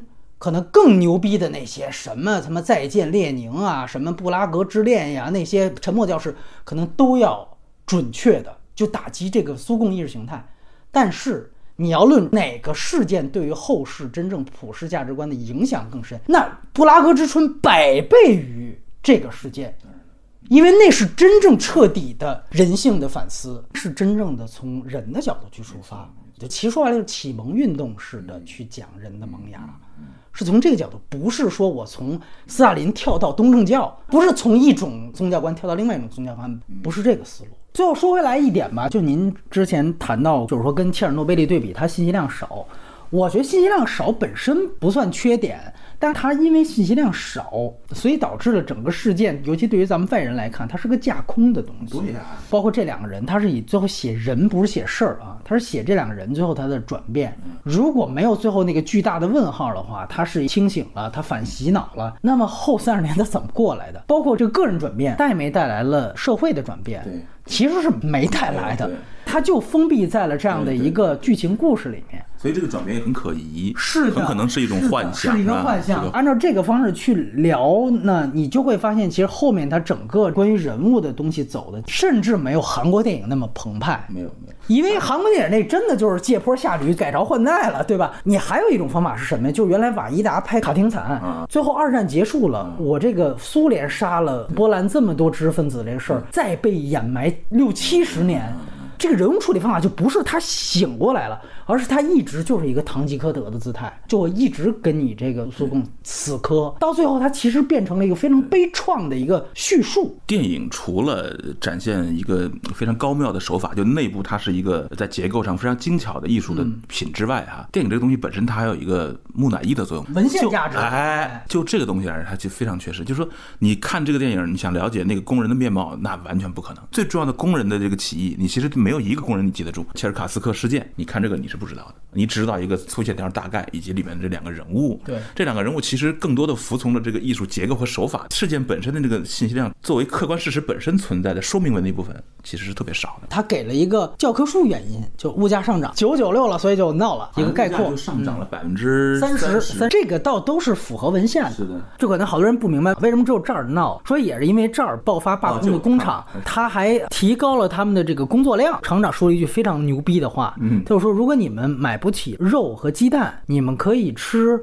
猪下水的什么馅儿饼。哎，那个时期的建制派啊，那这也是够蠢的。是是是。今天全球的建制派涨价，你根本觉察不到，而且你非常愿意接受，涨百分之三十，多给你发百分之十的钱，你只看见钱了。最后，您个人觉得，要是就对电影比的话，它跟颐和园最大的异同在哪儿？同肯定是他最后回到了呃个人的那个视角和情感上去。当然，颐和园比他要走得远啊。你很难说颐和园是个小品，尽管颐和园也很小。然后他们共同的都回避了那个事件正面的那，这是一个共同的选择，艺术家的选择。相异的方面，就是颐和园的那个影片对主人公哈，他明显是更了解的，他也花了很多篇幅去面对他私人部分，而我们细腻一些，是吧？对。而这个电影导演本人的宏观的明确的主题倾向更明确。导演虽然说用极简的方法藏得很深，嗯，但其其实最后绕了几绕，他其实回到他那个方向去了。对对对。而颐和园最后给出的是非常暧昧的那个指向，它呈现了更广阔的图景，它那个时代的味道啊，那个氛围、那个质感更让我们进得去。那如果非得把这两部离得这么久的电影放一块打分的话，我觉得颐和园应该更高分。我也基本认同。另外一个就是刚才咱们说，他这个金狮奖上哈，也是咱们这个。华裔导演这赵婷的《无依之地》是赢了这个电影，接下来奥斯卡可能还是这几部。这个当然离着远一点儿，但是您觉得这个奖发的这个角度呢？是美国的事儿，屁大都是大事儿。对，你就没治，你知道吧？我就看《无依之地》，我后来就没没想聊，就是觉得哎，乏善可陈，也没啥可骂。亚洲、欧洲这样的电影都是属于。特别大的事儿，你得想怎么把它化繁为简。那边的事儿多小的一件事，这是个小事儿。无一之地这么大的主题，里面能撑得住的那种空间调度表演，是一个非常先行的媒体式的主题，充斥在一个电影里面。对对，生生靠音乐把场景全灌起来。这是为什么？我就觉得七君子不如这个电影的地方，就是你那个相比之下，真的就是撒娇。那些人你就从刑期，你看判了多少年，一两年就放出来了，有些就压根儿就没判，就拍了一这么大的一个煞要借势的。这个你想想，他除了当场开枪杀了这么一批之外，他又抓了领袖，就又枪毙了一批，这都没顾得上谈。就是这样事情非常大，但是你又没有办法，就是好莱坞包括索金这一派，他的类型片的公式走得非常精巧，那个共情套路极其他妈强烈，包括斯皮尔伯格。但实际上最后说的可能就是川普这点事儿，就是说虽然咱们好像缺点部分吐槽了好多苏联老导演，但毕竟人家那个苦难史啊。对。那个他妈土壤是非常深厚。回顾第一步是有道理的，对人怕往回走。您这儿过家家呢，完了之后摔破点皮，指着我 昨天摔破这点皮，说我这儿来一伤痕文学，我那边是半拉身子都被刮了。完了，领导人说哭哭啼啼没有出息啊，还是得多看。好多人说亲爱同志都不知道是什么片子，我觉得你就得知道。所以真的有苦难的人，他是不会天天叫唤。我觉得这个真的是个量级的区别。这个外延环节啊，对于这样重量级的电影，我们也是采取了一般只有付费节目才有的双轨制，分两个时段、两个地点录了这同样一期节目。关于这个片子对于历史部分的勾连，我还采访了三姐一些问题，在这儿呢。也呈现给大家。首先啊，也是问到三姐啊，就这个片子里边女主角啊，就是她认为这个赫鲁晓夫他这个秘密报告所带来的这个解冻时期，导致了罢工这类社会事件。你觉得从苏联这个历史来看，有没有联系？肯定是有联系的。在斯大林时代，像工会的活动也好，还是说其他的这种就是社会组织活动也好的话，基本上都是被禁止的。片子已经可以看到他克格勃的无孔不入了。但是呢，这里边有一个很重要的问题是说，斯大林在他执政的晚期，就是五十年代初的时候。已经开始又要搞一次大清洗，但是呢，斯大林本身在这个时候对于苏联公民，比如说苏联公民教育，嗯，本身有一个叫社会主义公民课进入到苏联的课本里。你看这个片子里边一直在提我是苏联公民，然后我有宪法赋予我的权利等等。尤其他女儿说的，哎。这些东西其实是斯大林带来的，到了赫鲁晓夫解冻时代，这个东西是延续下来的，等于是所谓就是战后一代，他们对于社会主义的一种金色的想象时期。二十年代和三十年代对于苏联人来讲的话呢，它恰恰是恐怖时期，所以它并不会我们荡起双桨啊这种感觉。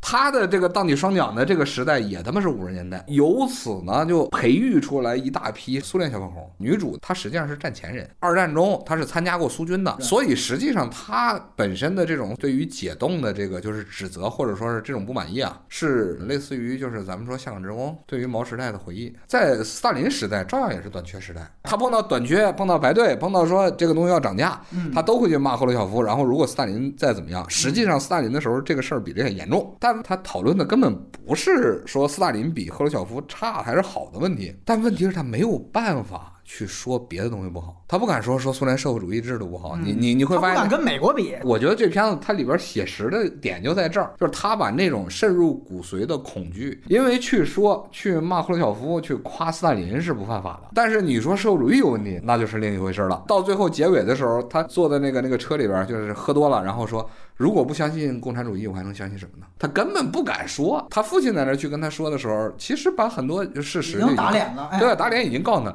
他不是怕打脸，他自己知道这个东西有多残酷。然后你看他跟他父亲去交流的时候，他说：“我看过很多残酷的事情。”这个片子里边非常缺德的一点就是，他是直接奔着墓地去找，他默认他是死了的，他自己知道这个体系是什么样。所以这个片子，我觉得他真正说暗含的那种黑色的话，都是在这种的细节里头。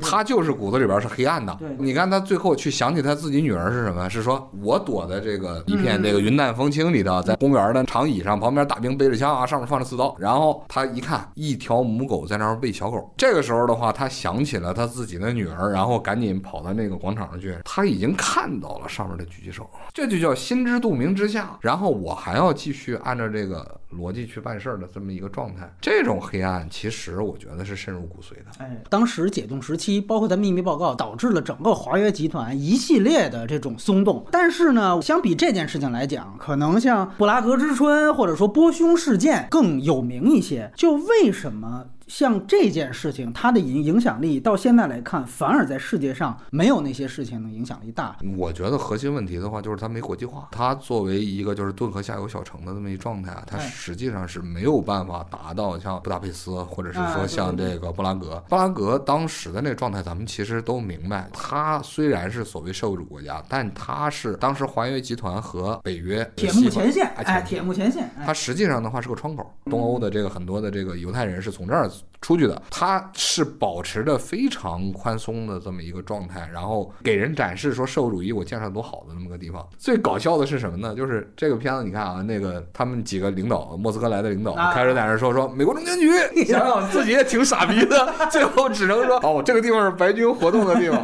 问题是匈牙利的这个布达佩斯这个事儿的话，是中情局真介入了。它两个之间的根本区别是什么？一个本身它有介入，它自然信息就会往外去传递嘛。然后另一方面，当时其实其实媒体还对他有很多的报道。嗯，但是像这个片子，咱们说从开头就已经给你展示，我操，这他妈是真正展示出来苏联能够把自己的篱笆扎多紧的那个水平，层你都不能出。这个水平来说，你确确实实也就在苏联境内能做到这事儿，不到他自己最后他自己去承认，恐怕你很难去知道。还有一个这片子展现细节是说，他不断强调那些工人他高举的口号和头像都是列宁，这个是不是和当时无论是波匈还是布达格之春也不太一样？高举主义本来就不是一回事儿，因为咱们这么说，就文化程度不一样。波兄本身很大一部分就是连左翼知识分子都被吊死了嘛。他参与的话，他里边有非常强的右翼民族主义的情绪，反沙俄其实是对反沙俄大国。对，而且匈牙利人文化程度和捷克人文化程度都很高。你不能去拿一个顿河哥萨克那个地方，那个地方的话，工人工人，然后他们去比较。你看它里边这是没有任何的觉醒的，人家没有要反苏联体制，人我觉得苏联挺好，我他妈就是想涨涨工资，是 没别的要求啊。他不能接受的是这个行为啊，他持什么证件都无求所谓，他实际上就是幼稚嘛。他要是知道他敢开枪，他敢上街吗？因为我们也知道，解冻时期其实是五十年代的事儿，基本上到批判日瓦戈医生那个作品，解冻时期呢，理论上就已经结束了。如果按照我们说现在线性历史看来看呢，这个事情。发生在不是赫鲁晓夫最开放的那段时间。所以你个人觉得，就这个之间的关系到底是怎么样的？这里边有一个就是知识分子理解的历史和普通人理解历史两个之间是有根本区别的。你比如说日瓦戈医生、奥斯捷尔纳克什么的这些人，对于苏联来说，他们什么都不是，他是苏联的文艺体系。文艺体系是什么东西？咱们都明白。嗯，实际上的话是政权的点缀，就是从高尔基开始的话，就是已经是把这个东西，罗曼罗兰说的很清楚嘛，他们已经是就是红色权贵之一嘛，他们所去展示的所谓的思想的这种深邃，咱们是能够看出来。的，嗯，但问题是它不代表苏联，就尤其是对苏联民众可能也没多大影响。哎，苏联民众真正的影响其实是把劳改营的人放回来。它里面也提到了，放回来之后的话，这些人他里面是有各种各样的，就怕反攻倒算，其实是这意思。对对对，劳改营原来抓进去的，咱们知道，就是苏联它其实是有比例的，不是按你有罪没罪。嗯所以实际上外边这些人，他知道不知道这些人的这个情况，他也知道。就相当于是说，中国人，如果你岁数大一点，也都差不多。哎，你都明白这东西，明镜是。但问题是你嘴上说的那东西，它就不是这调。嗯，这个片子里边牛逼就把就把这个反差呈现出来。哎，这真是呈现出来了。你看他自己开会的时候，他在那说。我说话了吗？你怎么不拦着我？他是这个样子，这个东西是我唯一能说的。但是我他妈说到嘴了，也只能说这个。他不是主动的说我去邀邀宠你放在那儿去。你看他最后到厕所里边，他连都爬不出来了嘛。对对。你想他自己闺女生死未卜，没错。他上去说说你们他妈间接镇压，就让你给打，这不可能嘛，对吧？他是生理上的，他自己个脑子都没意识到，生理上先吐了，对吧？对。中间开会那段挺有意思哈，就似乎就米高扬跟科兹洛夫之间都表达出有不同立场，就米。米高扬开始是先发言的嘛，他谈了谈哥萨克，这是一个历史上的白军反动的窝点儿，但与此同时他又说还是应该慎重。这个时候女主站起来来了一段话，完了马上等于就被科特洛夫给抓住了，说你看啊，米高扬同志，你这个思想可跟不上人家当地的意见。他一下子科特洛夫这种强硬派似乎就把话语权就马上夺过来了。你个人觉得这种情况是苏共这种意识形态？高层博弈的一个常态吗？不是说苏共博弈的常态啊啊啊！是官僚都这样，都这样，因为他脑子没谱。赫鲁晓夫同志告诉你，委托我们上这儿来，委托了说你一定要解决问题。他妈怎么解决问题？赫鲁晓夫同志可没说。对，所以这时候其实大家都是伸手往外去试，看看有没有接招的意外事件发生，有招接，他的硬招。我觉得这个片子当时在做这剧本的时候，很可能是有会议记录的，尤其是在开会的时候，那太像一个那个真实的苏共开会的样子。对，不只是苏共啊。他在去面对这个事儿的时候的话，你看大家都唱高调，但是不提解决意见。所以你也不觉得他是故意的，一个唱红脸，一个唱白脸？不是不是不是，就是俩傻逼。就是你回头看回忆录，他们去解决问题，或者说他们去面对问题的时候，干那么多年的话，基本上套话就是张嘴就来。你想，他开始说中情局，后来想想，这好像确实不靠谱，这就不提了。你要想一想，这地方顿河哥拉克，你看那顿河哥拉克都老成什么样了？那个还他妈活动区域，那是四十年了，对吧？他能说出这话来，其实这都是套话。比如说，他要去跑到波兰去唱那中情曲，哎，他唱这调就行了。对对对。但是他自己后来想想啊，这个是有点傻逼了，是吧？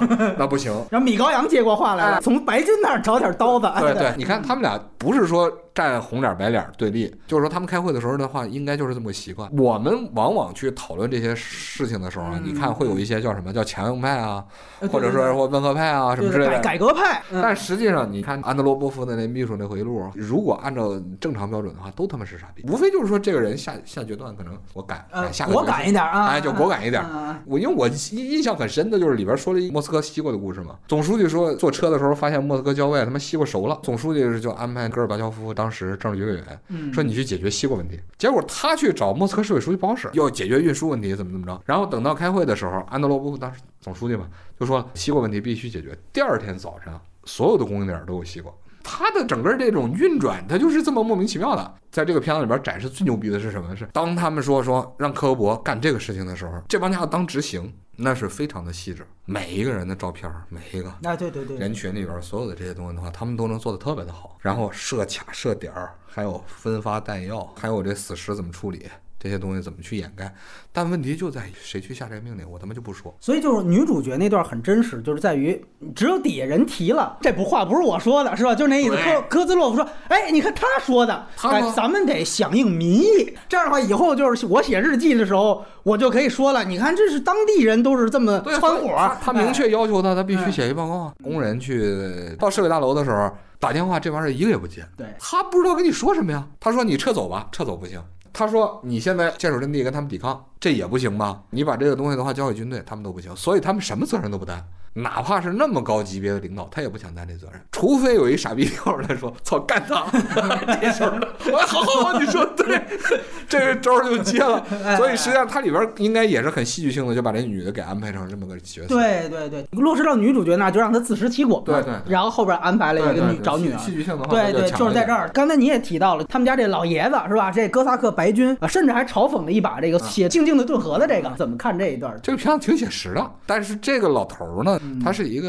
类似于就是旁白啊，现代人他去介入的这么一角色，因为以这个出身来讲的话，挺危险。他说的那些事情的话，那都是现实发生过的嘛。然后不是说嘛，说如果说你《静静渡河》里边写的是真的，他就消失了嘛。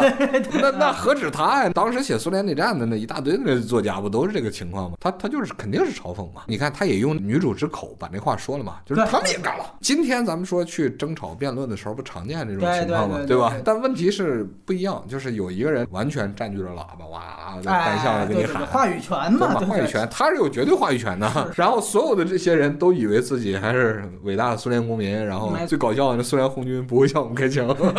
这里边还有另外一个关键节点哈，就是关于克格勃跟军队，就是影片你似乎看到最后他倾向于认定克格勃是真凶，而且是挑事儿的，而军队的责任呢，好像在其次，尤其是他刻画了一个地方的司令官拒绝发子弹。你个人觉得，就是说军队和克格勃派系矛盾是不是这么尖锐？五十年代末的时候的话，好像还没有，就是因为贝利亚不是被干死了吗？啊，对对对对。之后的话，那个部队其实是有一个很长时间的这个权力真空，是吧？对对对，不是权力真空，就是沉寂。克格勃，克格勃，对对对对，他就被朱可夫压下去。啊啊！但问题是朱可夫不也被打倒了吗？但是呢，苏军在这里边有一个明确的变化，嗯就是咱们必须得说他那边有一个什么变化，他把政委制度撤销。朱可夫的时候的话，就反对政治军官在里头。因为他撤销了之后，所以导致了军队在这种事情上他不够强硬，是这意思是吧？没错，因为这里边边跟二战有一关系。第二次世界大战期间，苏军的宣传有一个转向，在苏德战争初期一直讲的是苏联主体，但是等到快打到莫斯科的时候，开始提俄罗斯母亲，开始强调俄罗斯传统。就原来只是强调党的这个意识形态，对吧？对对就无产阶级领导一切这种。对对，那个是内战。嗯，但是等到了打这个法西斯德国的时候，突然发现提这个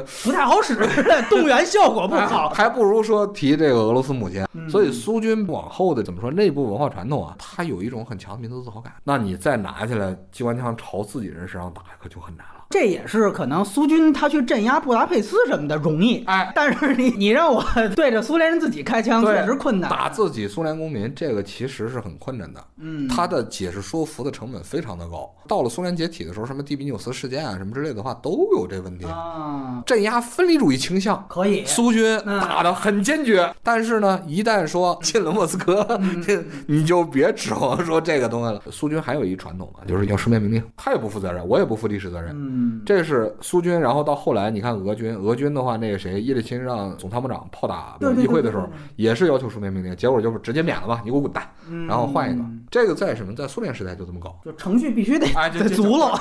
这事儿责任我不负，这他妈你干的这事儿。我们也发现赫鲁晓夫在六三六四年左右，他就已经下台了呃对被发动政变下台了。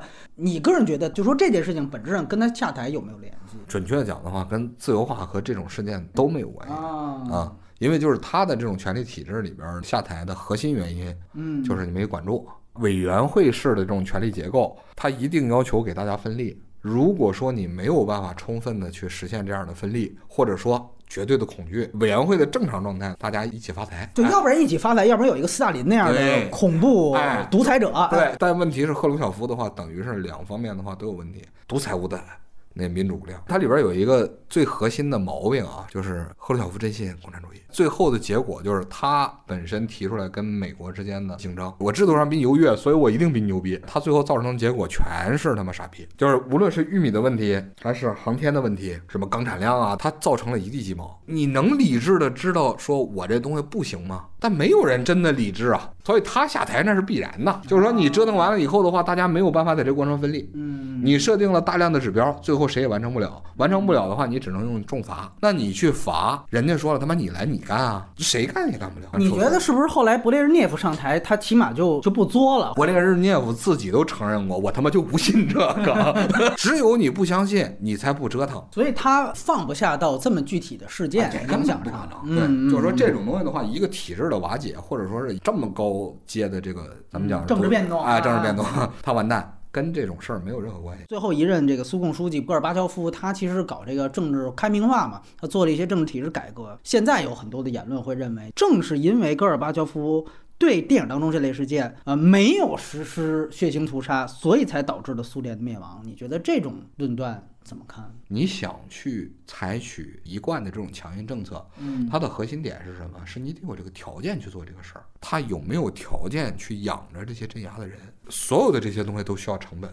看着这个片子里边，你就已经可以很清楚的看到，你要想掩盖这样一场事件，需要多大成本？你看它里边一说起来，说我调调部队，我操，调五百、一百，什么学校，这个学校还有射击学校的预备队员，啊，对啊，这是一个非常小的顿河的城市，它连州首府都算不上，你需要一政治局委员去坐镇办这事儿。他妈苏联要是有十场这个事儿，你怎么办？就跟切尔诺贝利那种事儿出了之后的话，干脆你就只能派一他妈一副总理，那雷尔科夫对对对往上一坐，对对操，就直接就办这事儿去了。雷尔科夫还在那儿说：“我操，我们当年处理特别好。”是你也就这一事儿，他妈再出一个呢？所以它实际上这种体系真正的瓦解是成本问题。它的问题其实已经到了一种就是疲于奔命，你这个系统已经到处都是窟窿。不是苏联人，你看这种电影可能会有一个天然的好奇，跳脱出这文本之后，就是为什么只是在这个时候只发生了这么一件事情，或或者说为什么是在这个时候发生了这样一件事情？是不是有可能这只是一个可能机缘巧合的一个原因？可能就是厂长傻逼一点儿，完了说了几句拱火的话，所以导致了这样一个事件呢？嗯，一般情况下，这种国家的发生这种事儿，基本上都是这原因。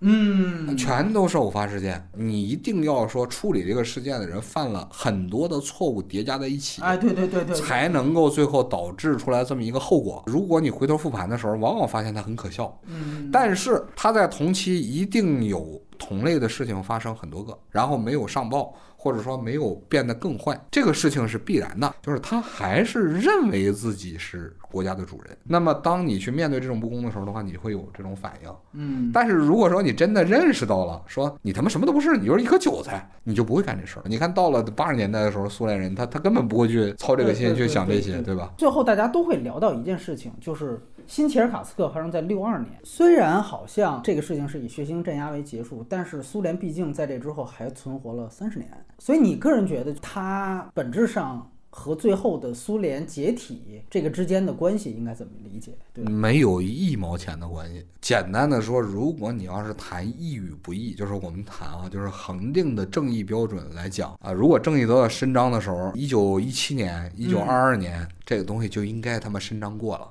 但问题是，这个事情它不是以这个东西为转移的。他这体制到最后混到那个情况，也跟我刚才说的那个情况是一样的，各种各样的错误的叠加处理到了那么一个结果上，他这成本已经不堪重负了嘛，到这时候叫必然完蛋。但是他是九一年完蛋还是九五年完蛋不一定。这个反倒是说说八幺九最后给他那个坟头盖土，对吧？那个有点促进作用。哎，对。但你要说没有这个事儿，他会不会继续往下接着拖下去？他很有可能。你想他妈朝鲜也拖着呢，对不对？到了苏联解体之前去做开始开放做民调的时候，嗯，对苏联不满意，那都是百分之八十九十啊。对对对对。但是你说我们现在不应该有苏联社会主义联盟，那个时候民调他就没那么高，他的情绪也好，或者说从纯粹的讲正义的角度来讲，他都不应该存在。你是不是也可以这么理解？就是这件事情的血腥镇压也确实带来了对于他政权存续带来了一定的那不存在，不存在，不存在。他这个政权自开始就是靠着镇压起来的。从一九一七年他去镇压临时政府，因为我们太多的观点会有这样的倾向，就在当下就是认为开一次枪可以带来几十年的繁荣。繁荣当然这两个之间没有任何必然联系啊。嗯，就是说你造成的繁荣也也没有没有也没有。你说让他完蛋。他也不会，就是你本身建立的时候就是以假天下。简单的说，就跟古代王朝一样，怎么说一小撮人去镇压另外一大批人，就是窃国大盗。那你用你的暴力把这个东西抢下来了，那你今天开枪，明天你还会开枪，直到它的成本不够开枪了，对，他就完蛋，他就完蛋了。影片中的这个事件真的说没有这么强烈镇压，他所谓愈演愈烈也好，还是说去对话解决也好，他都不会对苏联有什么影响。你想，它是罗斯多夫下面的一个小城市，你跟他们去对话的话，难道能让什么社会主义更繁荣吗？也不能。所以我是觉得，就是很多时候的话，我们把一些东西去给予了它所谓标志性的意义，嗯，然后另一方面去瞎鸡巴联系。包括什么希特勒母亲要当时要真堕胎了，他妈二次世界大战都没有了，不用那么强硬的说，没那么大的作用，无非是说给坐在主席台的人有一个说道，就像咱们最开始时候说的那句，嗯嗯嗯，你无非是拿这个事情，然后变成了，哎，你看群众们输了，对吧？对对对，所有的这种委员会开会的时候，总会把一些所谓的叫道义优势拿出来。道义优势从哪儿来？就是题材，这题材跟这事儿他妈有关系没关系无所谓，只要我们在这地方说的时候，哎，这他妈的能解放全人类啊，嗯，这他妈能打倒美国帝国主义啊，能带来几十年繁荣，哎，对，这他妈就行，这个 他都是这样。那如果切尔诺贝利呢？切尔诺贝利本身呢，对于苏联的国际影响很坏，嗯，因为当时戈尔巴乔夫着力营造出来的这个形象就是苏联在改变，对对对，由这个直接给豁开了。我给你打个比方啊，嗯，就是你他娘的一北极熊，涂了涂啊，说我是熊大熊二，哎，我挺熊出没，哎，我熊出没，我挺可爱，但实际上他妈一阵雨下来，吧唧，装卸了，哎，装卸了，它仅此而已。但不是说你这熊他妈的一下子就变成哈士奇了呀。对于西方来讲的话，它影响很大，但是对于苏联本身的老百姓来讲的话，比如说说基辅的那老百姓，他就是站在五一广场当时参加那个活动的人，说我吸进去了这些辐射的这东西。这东西你的意思，他们也不会就就去起义了，对吧？根本不可能。就那镜头还没这个电影里边的工人劲儿大。对，苏联时代人其实大家也不是真他妈相信集体主义，跟那个什么咱们父辈什么之类也一样。但是呢，他到那个环境下，你的所有的生老病死全都跟他有关，你不假装相信你就活不了。所以这个东西它两个之间的话是。互为表里的，你不知道谁他妈真心谁假心，这个其实就是体制需要的东西嘛。而切尔诺贝利当时发生这事件呢，对于当时的苏联来讲，只要你不站出来反对他，你他妈自己腹诽，你愿意怎么办怎么。不是联谊当下，因为这个片子很有意思，它其实是克勒斯文化部来参与出品的。普京也给新切尔卡斯克的这个受难者墓碑啊也献过花。在目前来看，俄罗斯和俄罗斯当局这就已经完全不是个事儿了，人家还可以出资去拍这样反思型的电影。呃，但是同时呢，大家一想到普京现在还在加紧镇压国内的反对派，那怎么看待俄罗斯现在出品这样反思电影的举动？他反对的是苏联，但不代表他不专制啊。政府去出资去做这个事情的话，里边有一个挺重要的东西，就是刚才我说的，就是俄罗斯一旦把它的历史传统进行一种民族主义的接续的时候，嗯，他一定会正视它自己不光彩的这个东西，就是他要脸，他自己会去强调这种尊严。俄罗斯人的这种就是尊严感其实很强。你认为？他们的民族主义是真的，所以呢，反倒他们可以去反思这种对自己人开枪的电影。对，因为我是看到为数不多的朋友最直接的观感，就说：“哎呀，你觉得俄罗斯电影到现在还是比我们尺度大？你拍你现在你拍白公馆渣滓洞有多狠也行啊，中美合作所美国人有多坏都可以啊，还可以拍日本七十六号嘛，对吧？这在俄罗斯人眼里就这样，他不认为那个事情跟我现在还有关，对吧？嗯，那不是说当年拍奇卡的时候，你就看这演员这状态，就是那种情绪，我觉得非常压抑的那个样子，所以我觉得俄罗斯最后他去正视这样的问题，并不代表说他对这个东西的话是一种说解冻，或者说彻底的反思，彻底反思。对于他们来讲的话，这个事情他可以完全一码归一码。俄罗斯人其实也挺擅长这一点的，我们在这个问题上就不一样。看着泳装的白花花大腿，你说想起来什么了吗？对吧？这他妈隐身能力特强。我觉得这片子人家他妈拍的就是牛逼，趴在那儿枕着自己胳膊，然后看着狗在那喂奶，这叫觉醒。自己是什么狗？然后这个时候你想起崽子了，跑到那个大街上，顶着子弹开始来文章。那时候是风过来那劲儿呢。就判斯大林了，对，就封的那一天嘛。对对对对。第二天拎着包上班去了，然后去签保密协议。情人跑到那儿来，来来来来，来我跟你说点事儿。我当时看哪儿那一幕太牛逼了，他在厕所里边那挂钩，哎，那个挂钩，还有他那破门，我跟你说，要不是那个时代，你都没见过这东西。你说人家去把这还原做到什么程度？这片子刚出资源时候，缅甸在开枪，包括之前很多地方发那种。你个人觉得他们所反映出来这个事件之间有没有什么异同呢？民众本身进行这样的一种，就是说自己的。那意志表达呀，它里边可能跟什么东西有关系？跟你的那个就是民族文化有关系。就比如说你信教不信教？对对对，跟那老头似的。哎，对你比如说那个南越当时那和尚。对吧？一娃后分，哎，对这样的情况其实不多见。咱们其实刚才谈的这都是无神论国家，缅甸和谁和和泰国的话是有神论国家，对佛教国家情况又不一样。我之前看那有就是介绍嘛，就是说缅甸现在军队少校以下的，也已经对于军队本身掌权的这个情况不满意，所以他现在去干这个事儿是很正常的。凡是能冲着自己人当当当打，他的核心都是什么？都是个利益问题。他一定是在保障自己的核心利益，并不是说他们在这个问题上的话有表现出民选政体啊，或者军政复活啊，他们有什么根本区别？其实都是刚才说的那个窃国者诸侯，只不过是说他最后保证自己这个暴力的成本，他获取这个成本的能力，还有他的这个成本多和少。会不会亏？因为打完了以后，有可能真亏得很厉害。对于缅甸，它就有这种风险嘛。其实就是说，任何一切这种事件，它最后的后续，包括影响，包括它导致了什么，其实都是多种因素，都是没办法抽离出来说，单独这个就加速了它三十年后灭亡，没有，或者带来了三十年的这个那可有意思 了。我操，那他妈一管三十年，您这吃的什么药啊？这是。刚才不是谈了说事件上跟切尔诺贝利结合，你觉得这跟美国人拍的这个切尔诺贝利这美剧相比来讲？完全不一样，就是俄国人真正上班的时候的状态，跟那个女主角那状态特别像。他能够看着秒针下班，这个状态搁一个美国人，你是很难把它展示出来。这个片子里苏联人的那个德行都很像，哪怕是说跟领导邀功的，嗯，你都能够感觉到他们在里边这种状态，就是说，操，这他妈是是无求所谓。就克格勃那哥们儿，对对对，他那情人很急啊，但是你看他真的去做这个事情，他去表演的时候，他其实还是完成任务。咱们叫卡指标，他放那儿去，你看这个片子里边展示的没有一个人有愧疚感，有慌的，有无所谓的，还有他妈在那地方跳舞的。所以你就觉得，其实切尔诺贝利更多的还是一种好莱坞化的想象加在了这个事件当中。对，它里边有非常强的这种就文化隔阂，它里边的一些道具下了功夫了。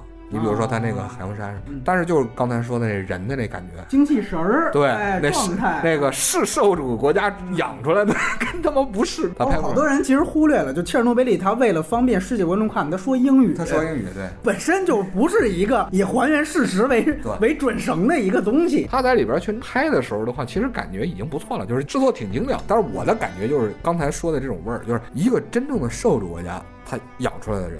跟他妈资本主义国家这人他就不一样。对，你看那个切尔诺贝里那里边那总理，最后还真的有点那种美国硬汉 似的那个。对对对 对，最后他有一个非常大的成长，对吧？对，苏联总理人家是啥？是硬汉，但问题是他不是那个汉法。对对对，这个片子里边所有人你都能看出来，他就是受了螺丝钉。放到那儿去，姑娘死了，你的反应是什么？他妈喝了酒以后，我操，这还是斯大林好啊！啊，我他得回来。你看他一会儿笑一会儿哭，他那状态，我觉得就。我特别能理解，最后这片子挺牛逼啊，到天台归回来了。